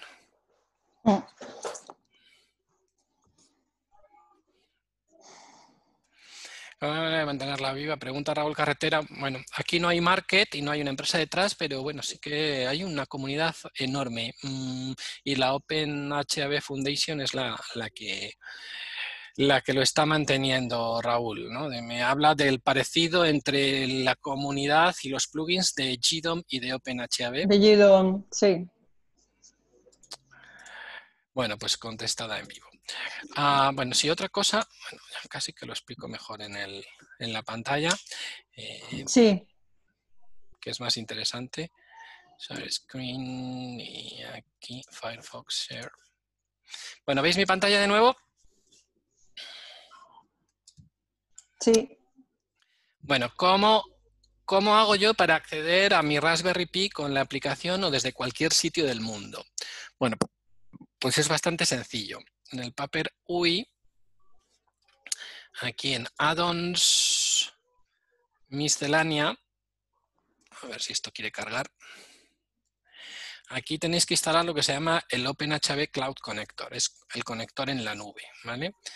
Cloud Connector. Y esto os permite, una vez instalado, aquí en System, ah, en Services, perdón, el servicio, esto está explicado en las transparencias también, podéis configurar el HAB Cloud Connector y es cómo me conecto a la nube y cómo me conecto a través del portal.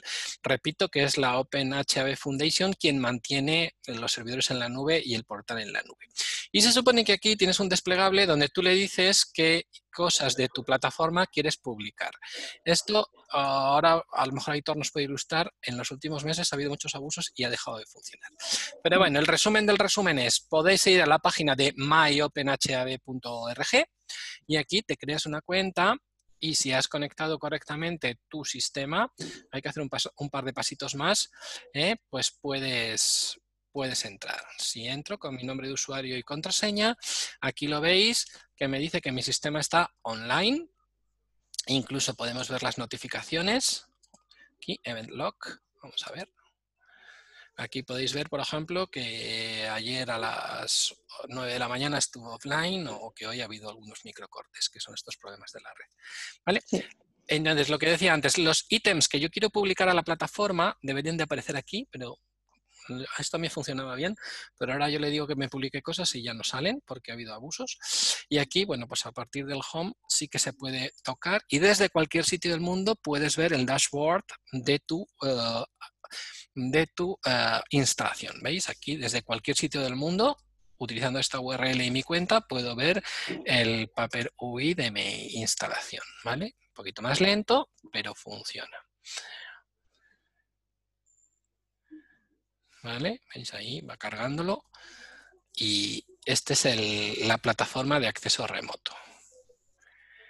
Y con las mismas, pues tenemos la aplicación web. ¿Veis? Ahí estamos viendo a través de una URL que es genérica desde cualquier sitio del mundo, no es específica de la IP de Milán, puedo, de Milán, de mi red local, puedo ver el, panel de control de mi, de, de mi Raspberry, de, de mi plataforma. Aquí puedo coger y pues todas las cosas que yo tengo. Ok, entonces, bueno, pues esto lo tengo explicado en, en la presentación. Aquí la tengo. ¿Vale? Entonces, no sé si veis ahora la presentación, pues el acceso remoto y la aplicación. Pues a través de MyOpenHAB, ¿eh? simplemente vais al Cloud Connector, configuráis el servicio cloud y vais a MyOpenHAB, entráis dentro del portal y podéis ver la situación de vuestra OpenHAB, si está online o offline, o incluso ver el, dashboard, lo cual está muy, muy bien, ¿vale? Y ver si está, cuando está operativo o ha dejado de estar operativo. Y bueno, pues respecto de la app, si queréis lo podemos ver en vivo y en directo. A ver, hay una pregunta por el chat, un comentario.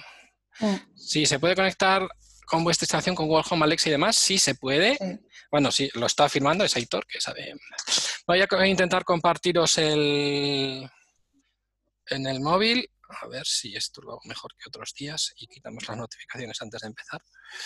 A ver, share screen, share. Sí, que luego se las notificaciones de WhatsApp.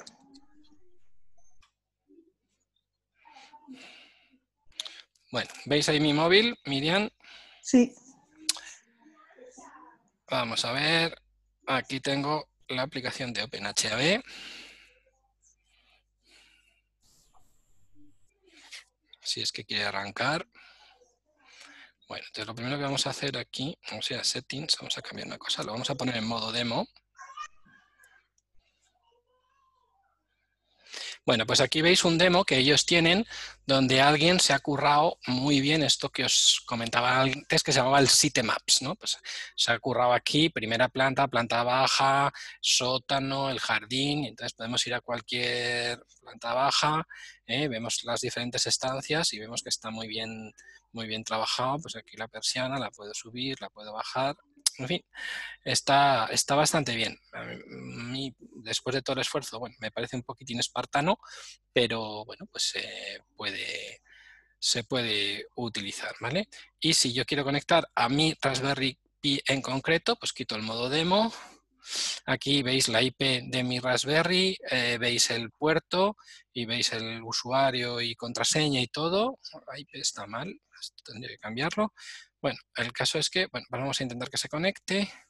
Y aquí veis, como yo no me he currado el sitemaps, pues me aparecen todos los dispositivos a lo bruto, ¿vale? Pero bueno, aún así los, los podría manejar, ¿eh? Podría ir a la tele y encenderla y apagarla, o podría ver, no sé, eh, no sé, cualquier cosa de estas. La cortina, por ejemplo, podría gestionarla, etcétera, etcétera, ¿vale?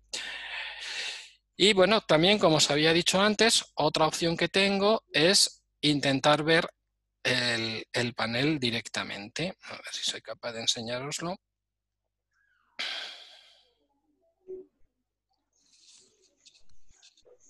¿Eh? Mirad, yo puedo en mi móvil directamente poner la dirección IP del, panel en el puerto 8080. Y como veis aquí, bueno, pues tengo todo lo, que habíamos configurado antes, de los LEDs, etcétera, etcétera.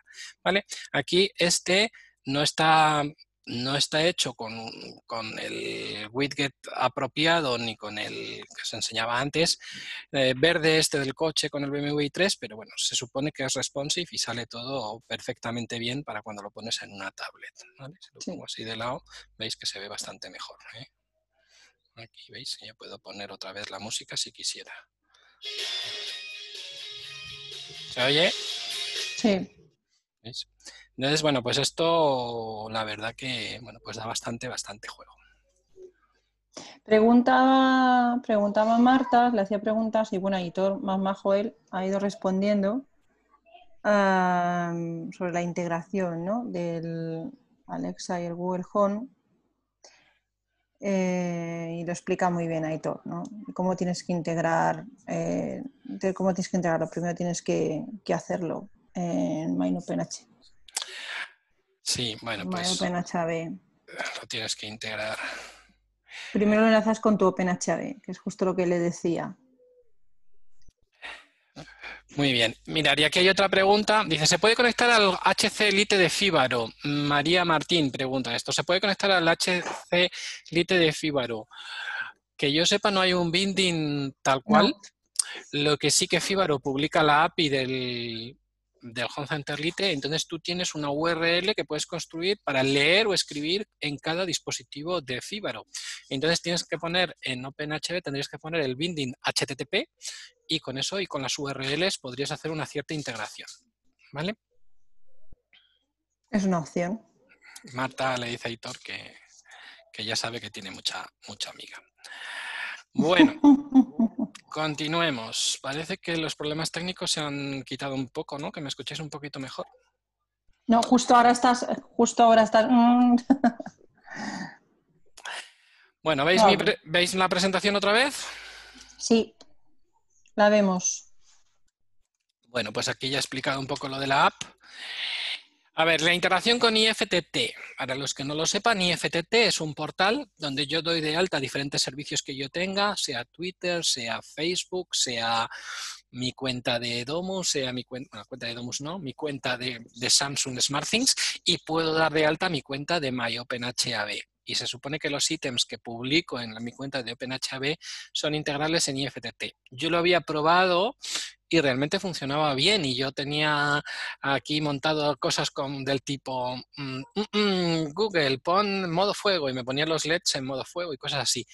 Pero parece ser que había muchos abusos y eso lo han quitado. Y ahora mismo, que yo sepa, no funciona. Esto lo intenté probar en el curso y no pude enseñárselo. No sé si Aitor tiene más información al respecto.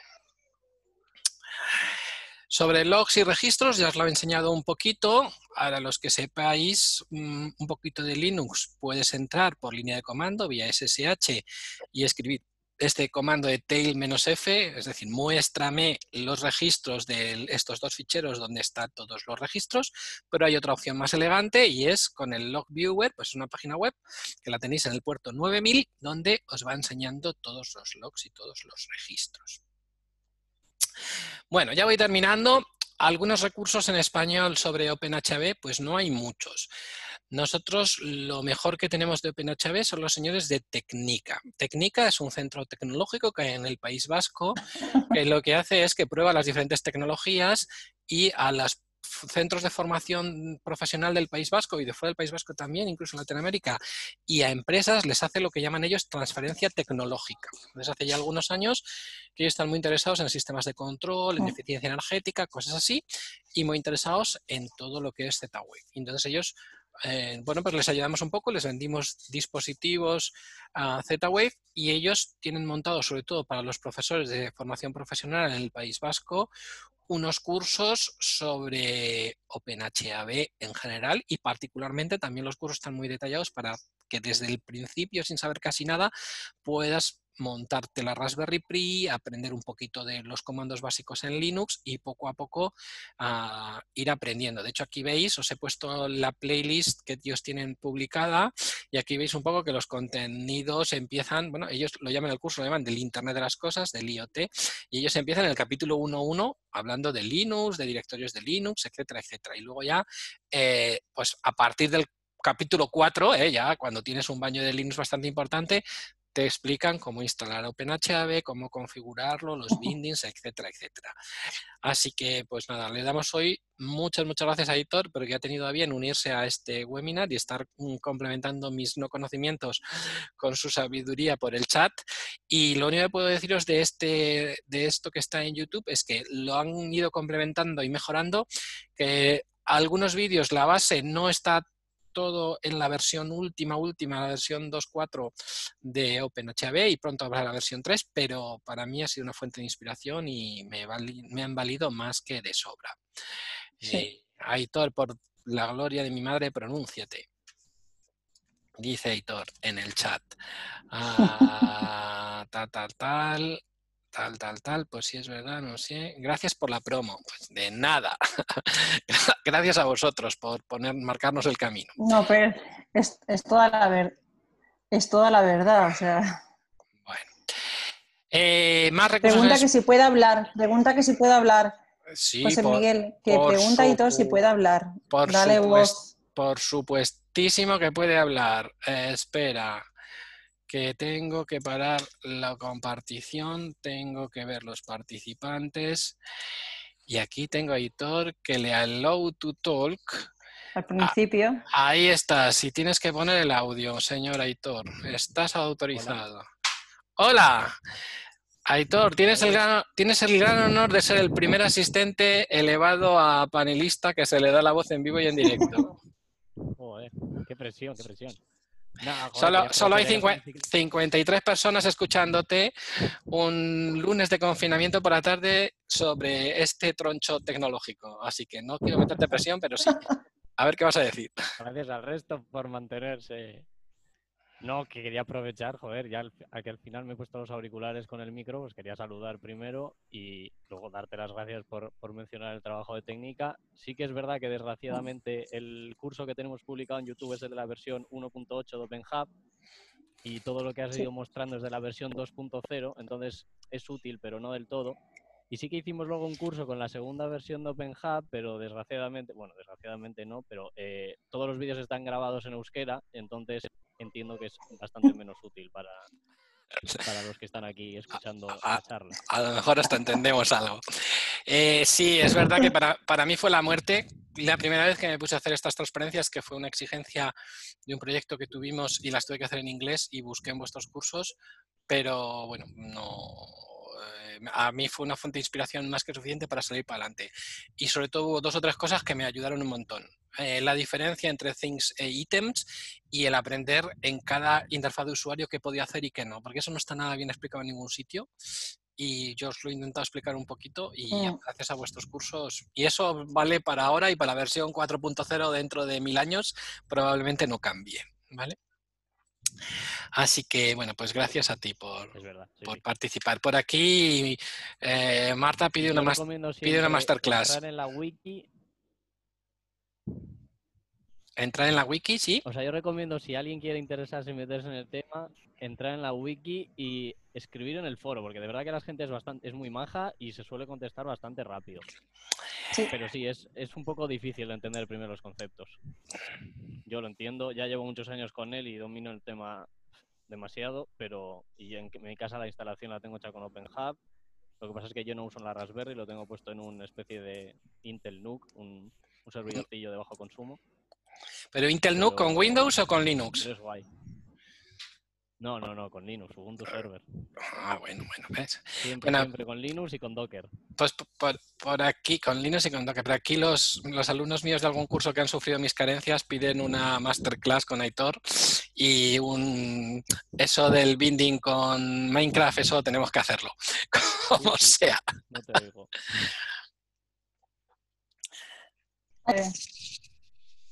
Eso no lo he probado nunca, la verdad. Yo recomiendo también el protocolo MQTT. Eso a tope. sí, sí, MQTT cierto. a tope.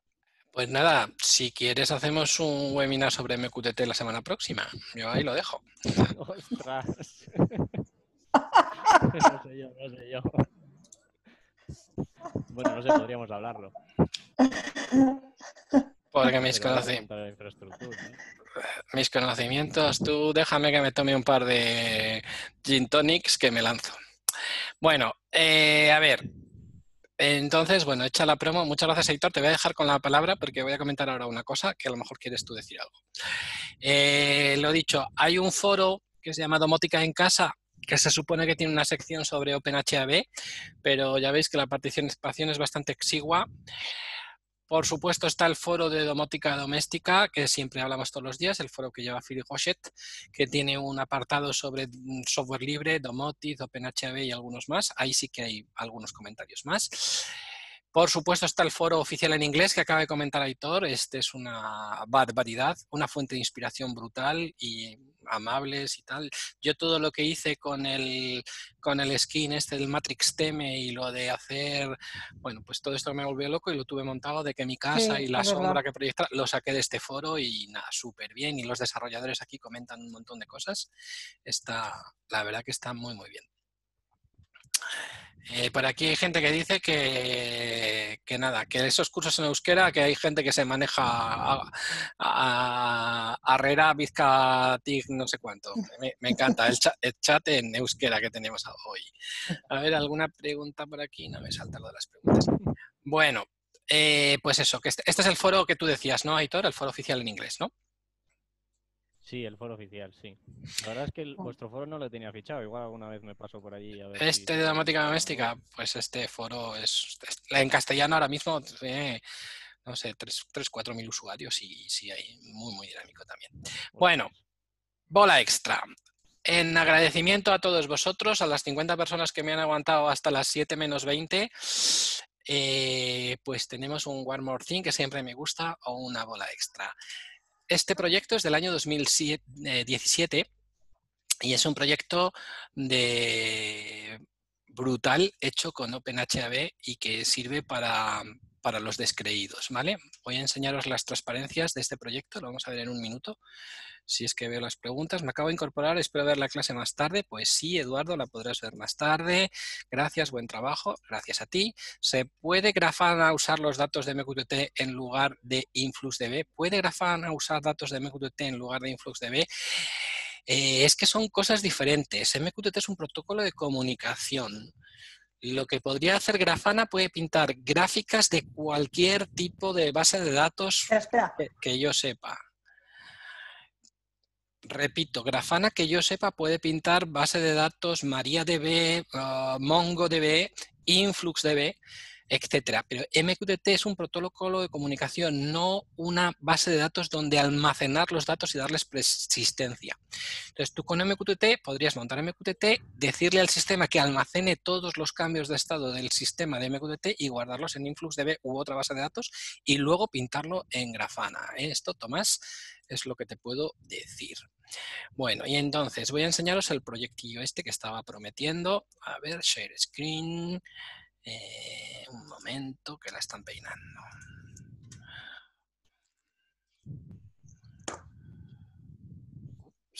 esto lo voy a cerrar ya.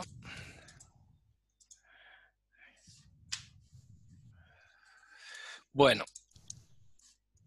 ¿Veis ahí mi pantalla, Miriam? Sí, ahora sí. ¿Veis toda la pantalla o veis, veis esto? ¿Un texto en inglés? Sí. Eh, Aitor, ¿tú estamos viendo, eso es, ahora sí.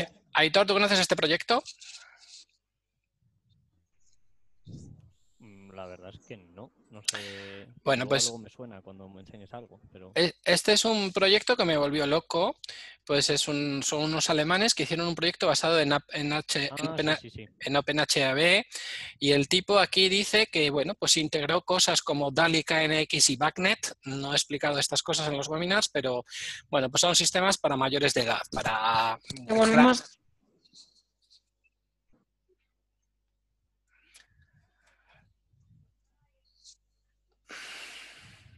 Semi, ¿puedes repetirlo otra vez? Que te ha sido. Sí, se ha cortado. Sí, sí, estoy, estoy. no pasa nada, ánimo. Vale. De conexión. Estoy de vuelta. A ver, repito. ¿Puedes repetirlo otra vez? Que ha empezado a cortarse justo cuando estabas explicándolo. Bueno, pues que este es un proyecto enorme que hicieron unos alemanes.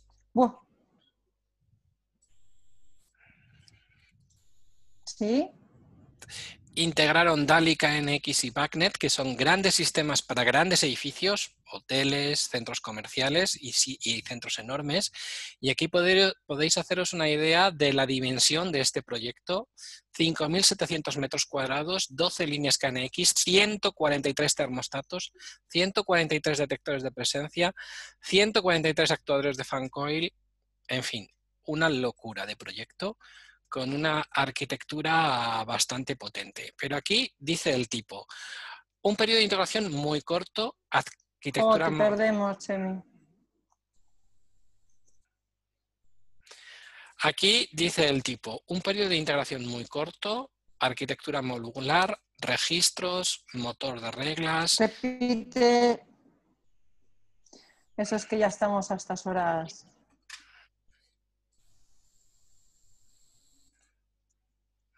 Sí, lo siento que se corta. Claro, claro, claro, no puede ser. Repite, repite.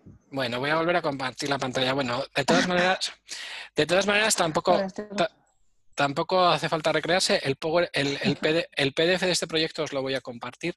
Lo que os quiero decir es que hay un proyecto enorme para un edificio de casi 6.000 metros cuadrados con más, de, con más de 150 termostatos y todo manejado con OpenHAB con una integración sencilla y... Mm,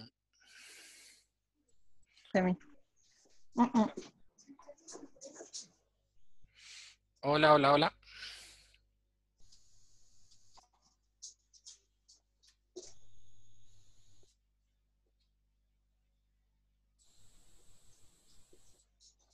Oh, sí, ahora te escuchamos.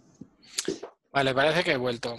Bueno, pues lo que, os quería, lo que os quería decir es que es un proyecto enorme, 5.600 metros, más de 150 termostatos, un montón de cosas, tecnología para la gestión de grandes edificios y todo hecho con OpenHAB. El tipo dice aquí algo, basically everything monitorized, es todo monitorizado.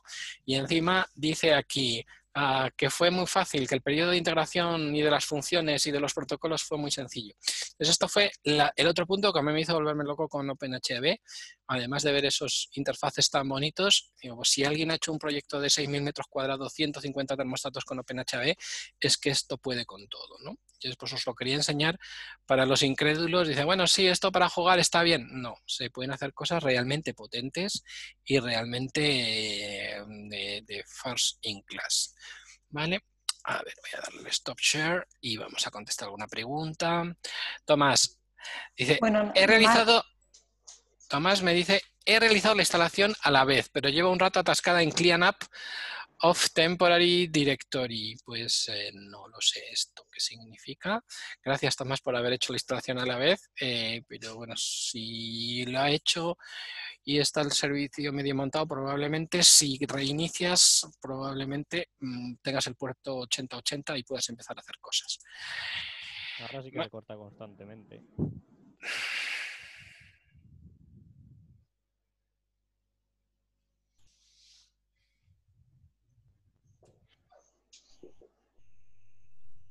Qué valor.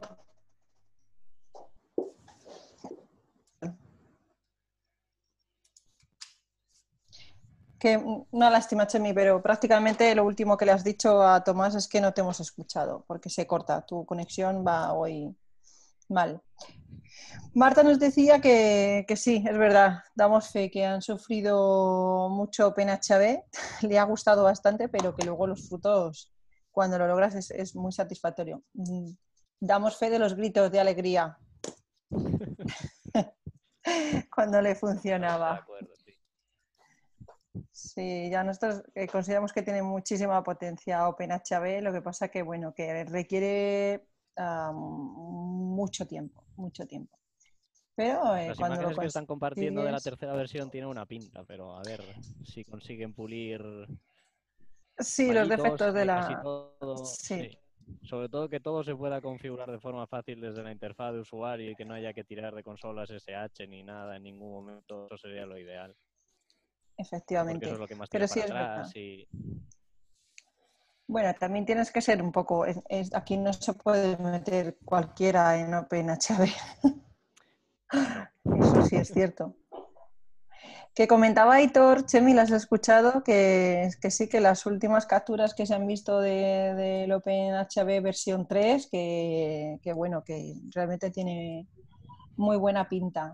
Ya, ya se notó muchísimo de la versión 1 a la versión 2, pues imagínate, con la versión 3.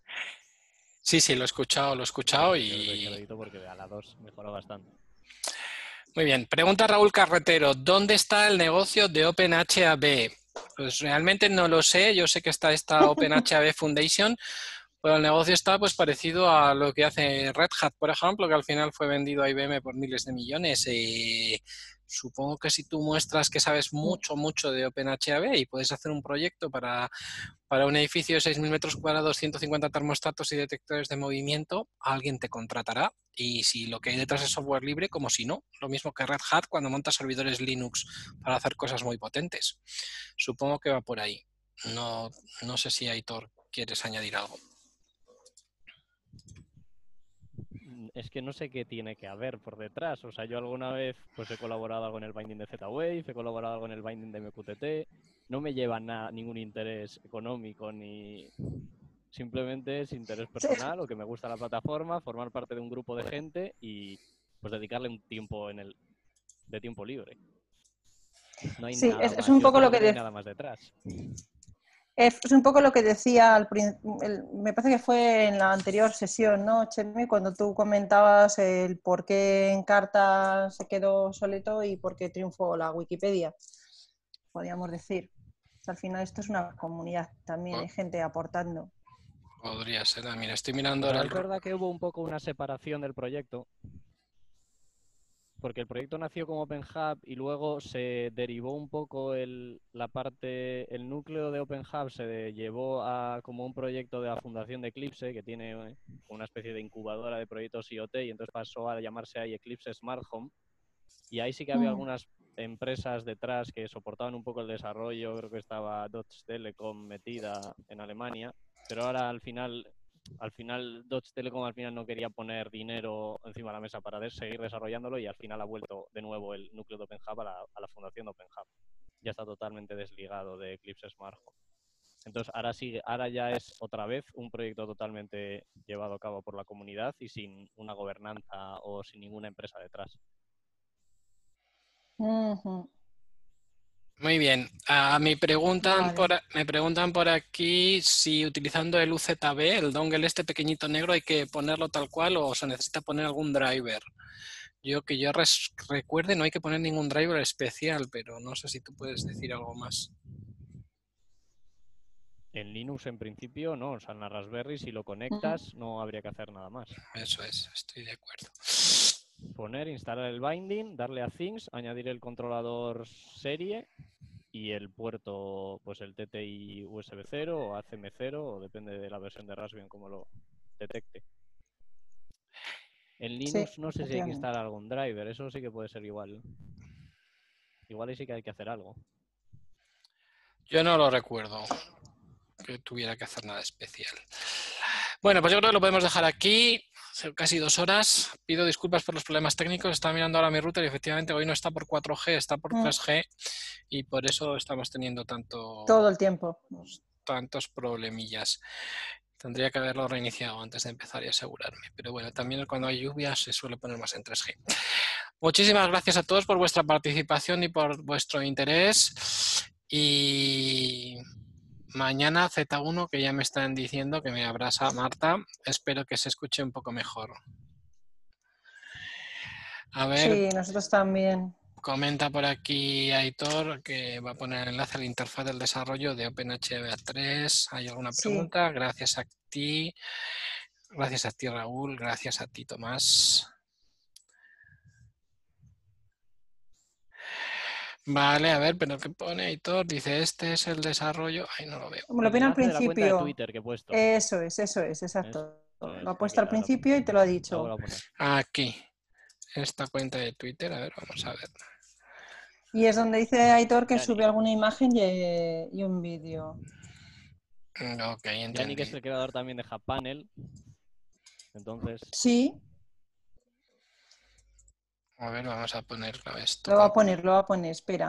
Ahora. Enlaza, enlaza porfa. A ver si puedes. habrá un editor visual de sitemaps, habrá opciones de crear Bueno, floor- esta, floor plans de esos, de un- poner sobre un mapa. este es. Este es Yannick, ¿no? Y aquí hay cositas. ¿También van a hacer pizza? Bueno, lo de las pizzas. Pero ahí ya se ve, se ve que ha hecho alguna captura ya en vídeo de la interfaz de usuario. O sea, se se va a poder hacer casi todo ya. Bueno, yo espero que sea todo. Hay también un floor plan. plan que Jo, es verdad, ¿eh? Se pueden hacer también. Sí. Pues esto tiene muy buena pinta. O sea, preguntaba ahí Raúl, eh, dice, bueno, pero esto se puede morir. eh, no lo sabemos, pero lo que sí sabemos es que a día de hoy músculo tiene, comunidad tiene, fortaleza tiene y, y fíjate lo que están preparando para la versión 3. O sea, ahora mismo goza de muy buena salud y tiene muy buena pinta. Ahora, que muera un buen día, pues es que no lo podemos saber. Bueno, pues gracias por mejorar nuestros... Aunque muera, seguirá estando Bueno, en el realidad la- código de lo desarrollado hasta ahora. Eso. Exacto. Eso es la ventaja que tienen los proyectos de software libre. Sí, Y- y Antonio. que de alguna manera no va a chapar la web y va a desaparecer. Eso no pasará. Sí, bueno, hay una comunidad muy grande. Y Eh, luego Anto- que también tú va-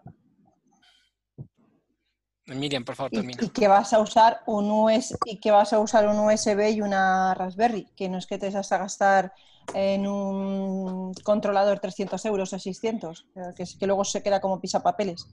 Eh, también eso hay que tenerlo en cuenta. Mucho tiempo, eso sí, lo que te va a costar es el tiempo que le has dedicado. Bueno, aquí dice Antonio, aquí dice Antonio Hernández que esto, como, como ya ha sido muy técnico y muy aburrido, pues la gente se ha dedicado a instalar OpenHB mientras me escuchaba. Me encanta. Y de que lo ha intentado poner en un NAS y no lo llega y tiene problemas con el Java. Efectivamente, en el NAS da muchos problemas con el Java, pero bueno. Sí, Dice Raúl, a mí me ha cautivado totalmente. Pues nada, yo me te he contado las dos razones por las que me cautivó. Cuando vi el, el Matrix TM este con el BMW i3 y, y, Netflix, dije, eso lo tengo que hacer. Y lo de la el sol con la sombra de la casa, digo, eso lo tengo que hacer yo por mis Sí, pistolas sí, y, lo, y lo hice. pero- y luego cuando, pero- vi el, cuando vi el megaproyecto este de Alemania, digo, ostras, es que esto puede con todo. Así que... Pero, pero reconoce que tú lo has usado y lo estamos usando porque lo tienes como secundario del idiomas. Claro, vamos a Cuéntalo ver, yo, todo. yo mm, minimizo esfuerzos, es que es un poco... yo los domingos por la tarde, que es lo que cuando le dedico tiempo a esto, pues eh, minimizo esfuerzos. Que hemos utilizado mucho. Sí, sí, y hemos usado mucho pues Volumio y efectivamente y la página que nos enseñaba de Murmur para, para todo el tema del control de iluminación con, con- con audio. Y es bastante espectacular. y la verdad que queda muy bien. El resultado es espectacular, sí. Sí. Bueno, pues... la eh, efectivamente. Z-Wave la lleva el binding y es estable totalmente. Yo no tengo problemas. Jo, fíjate. me ale- y tú tienes el stick de IoTech. interesante. Sí, y encima tengo el, el Gen 2, el- la, la primera ne- generación, el pincho negro. El negro, que no Oh, es Z-Wave El Plus, ni siquiera, ni siquiera el blanco. Sí, sí, sí. Mm, Bueno, Soy yo, un gatilla y por no gastar otros 50 euros, yo, todavía no he actualizado. yo la verdad es que lo metí como secundario y bueno, ahora con el pop estoy más contento. Con el pop y con el binding Z-Wave y por, y por IP. Yo Ah. est- estoy más contento. Más independizo las cosas, bueno. Pero también yo tengo una Raspberry sí, con claro. un... Y podríamos hablar sobre arquitectura en la arquitectura separa está bien. Exactamente, me da estabilidad. Porque ya, ya una vez se me corrompió la tarjeta y perdí el OpenHB y tuve que volver a empezar. Y me dio un poco de rabia. Digo, "Eh, si lo hubiera tenido separado, luego meto el binding y lo vuelvo a tener todo otra vez. Es que es un poco. Pero bueno. Muy bien, pues mira, mm, Aitor, Mañana- gra- gracias por alegrarnos la tarde. Miriam, Pues sí. haz, haz el anuncio de la de mañana. Mañana No, bueno, ya la- así que estaremos. No, mañana ya te lo ya lo adelanto, no tengo ni idea. Pero bueno, tampoco tenía ni idea hoy, algo hemos inventado. No, no, pero por aquí creo que era Coldo que decía que mañana te iba a abrazar. ¿Quién te ha dicho que mañana te iba a Marta, abrazar? Marta, Marta. déjame- Ah, mañana. Marta ha dicho que te iba a abrazar mañana con el... Sí, sí, sí, Marta ha dicho que con el ZW 1 que te va a abrazar. Porque, Porque. Marta, porque Marta es experta Bueno, en Arduino y entonces, Marta, mañana Sí. est- estás elevada a panelista. Ah, sí, sí, sí, Marta, yo mañana te cedo el puesto. Ma- ma- mañana cuando hable del IDE y del código y tal, fíjate, Aitor al final hoy no... Bueno, venga, que nos estamos alargando mucho. Un saludo para todos, gracias por vuestro interés y vuestra participación. Me alegra mucho que haya 44 personas conectadas a esta hora, todavía interesadas en todo esto. Y pues nada, mañana, mañana más y mejor. Vamos a despedir por aquí. Eso, chicos. Mañana más y mejor, efectivamente. Un Mañana, saludo, Marta, a tope, ¿eh? tope. Mañana os prometo que po- pongo el router en 4G mañana para que se me escuche mejor. Muchas gracias, Aitor. Sí, por favor. Mira, José, José Vidal también está. Saludos, José Vidal. Me alegro mucho de verte. Muchos saludos. Y se ha marchado ya, pero estaba Juanma también. Juanma ha estado también un ratito. Ha debido de morir en el intento. David, bueno, a Sax Connection, saludos también para todos. Mucha gente, es que no podemos saludar a todos, pero hay muchísima, muchísima gente que conocemos. Estamos todos ahí. Hasta luego.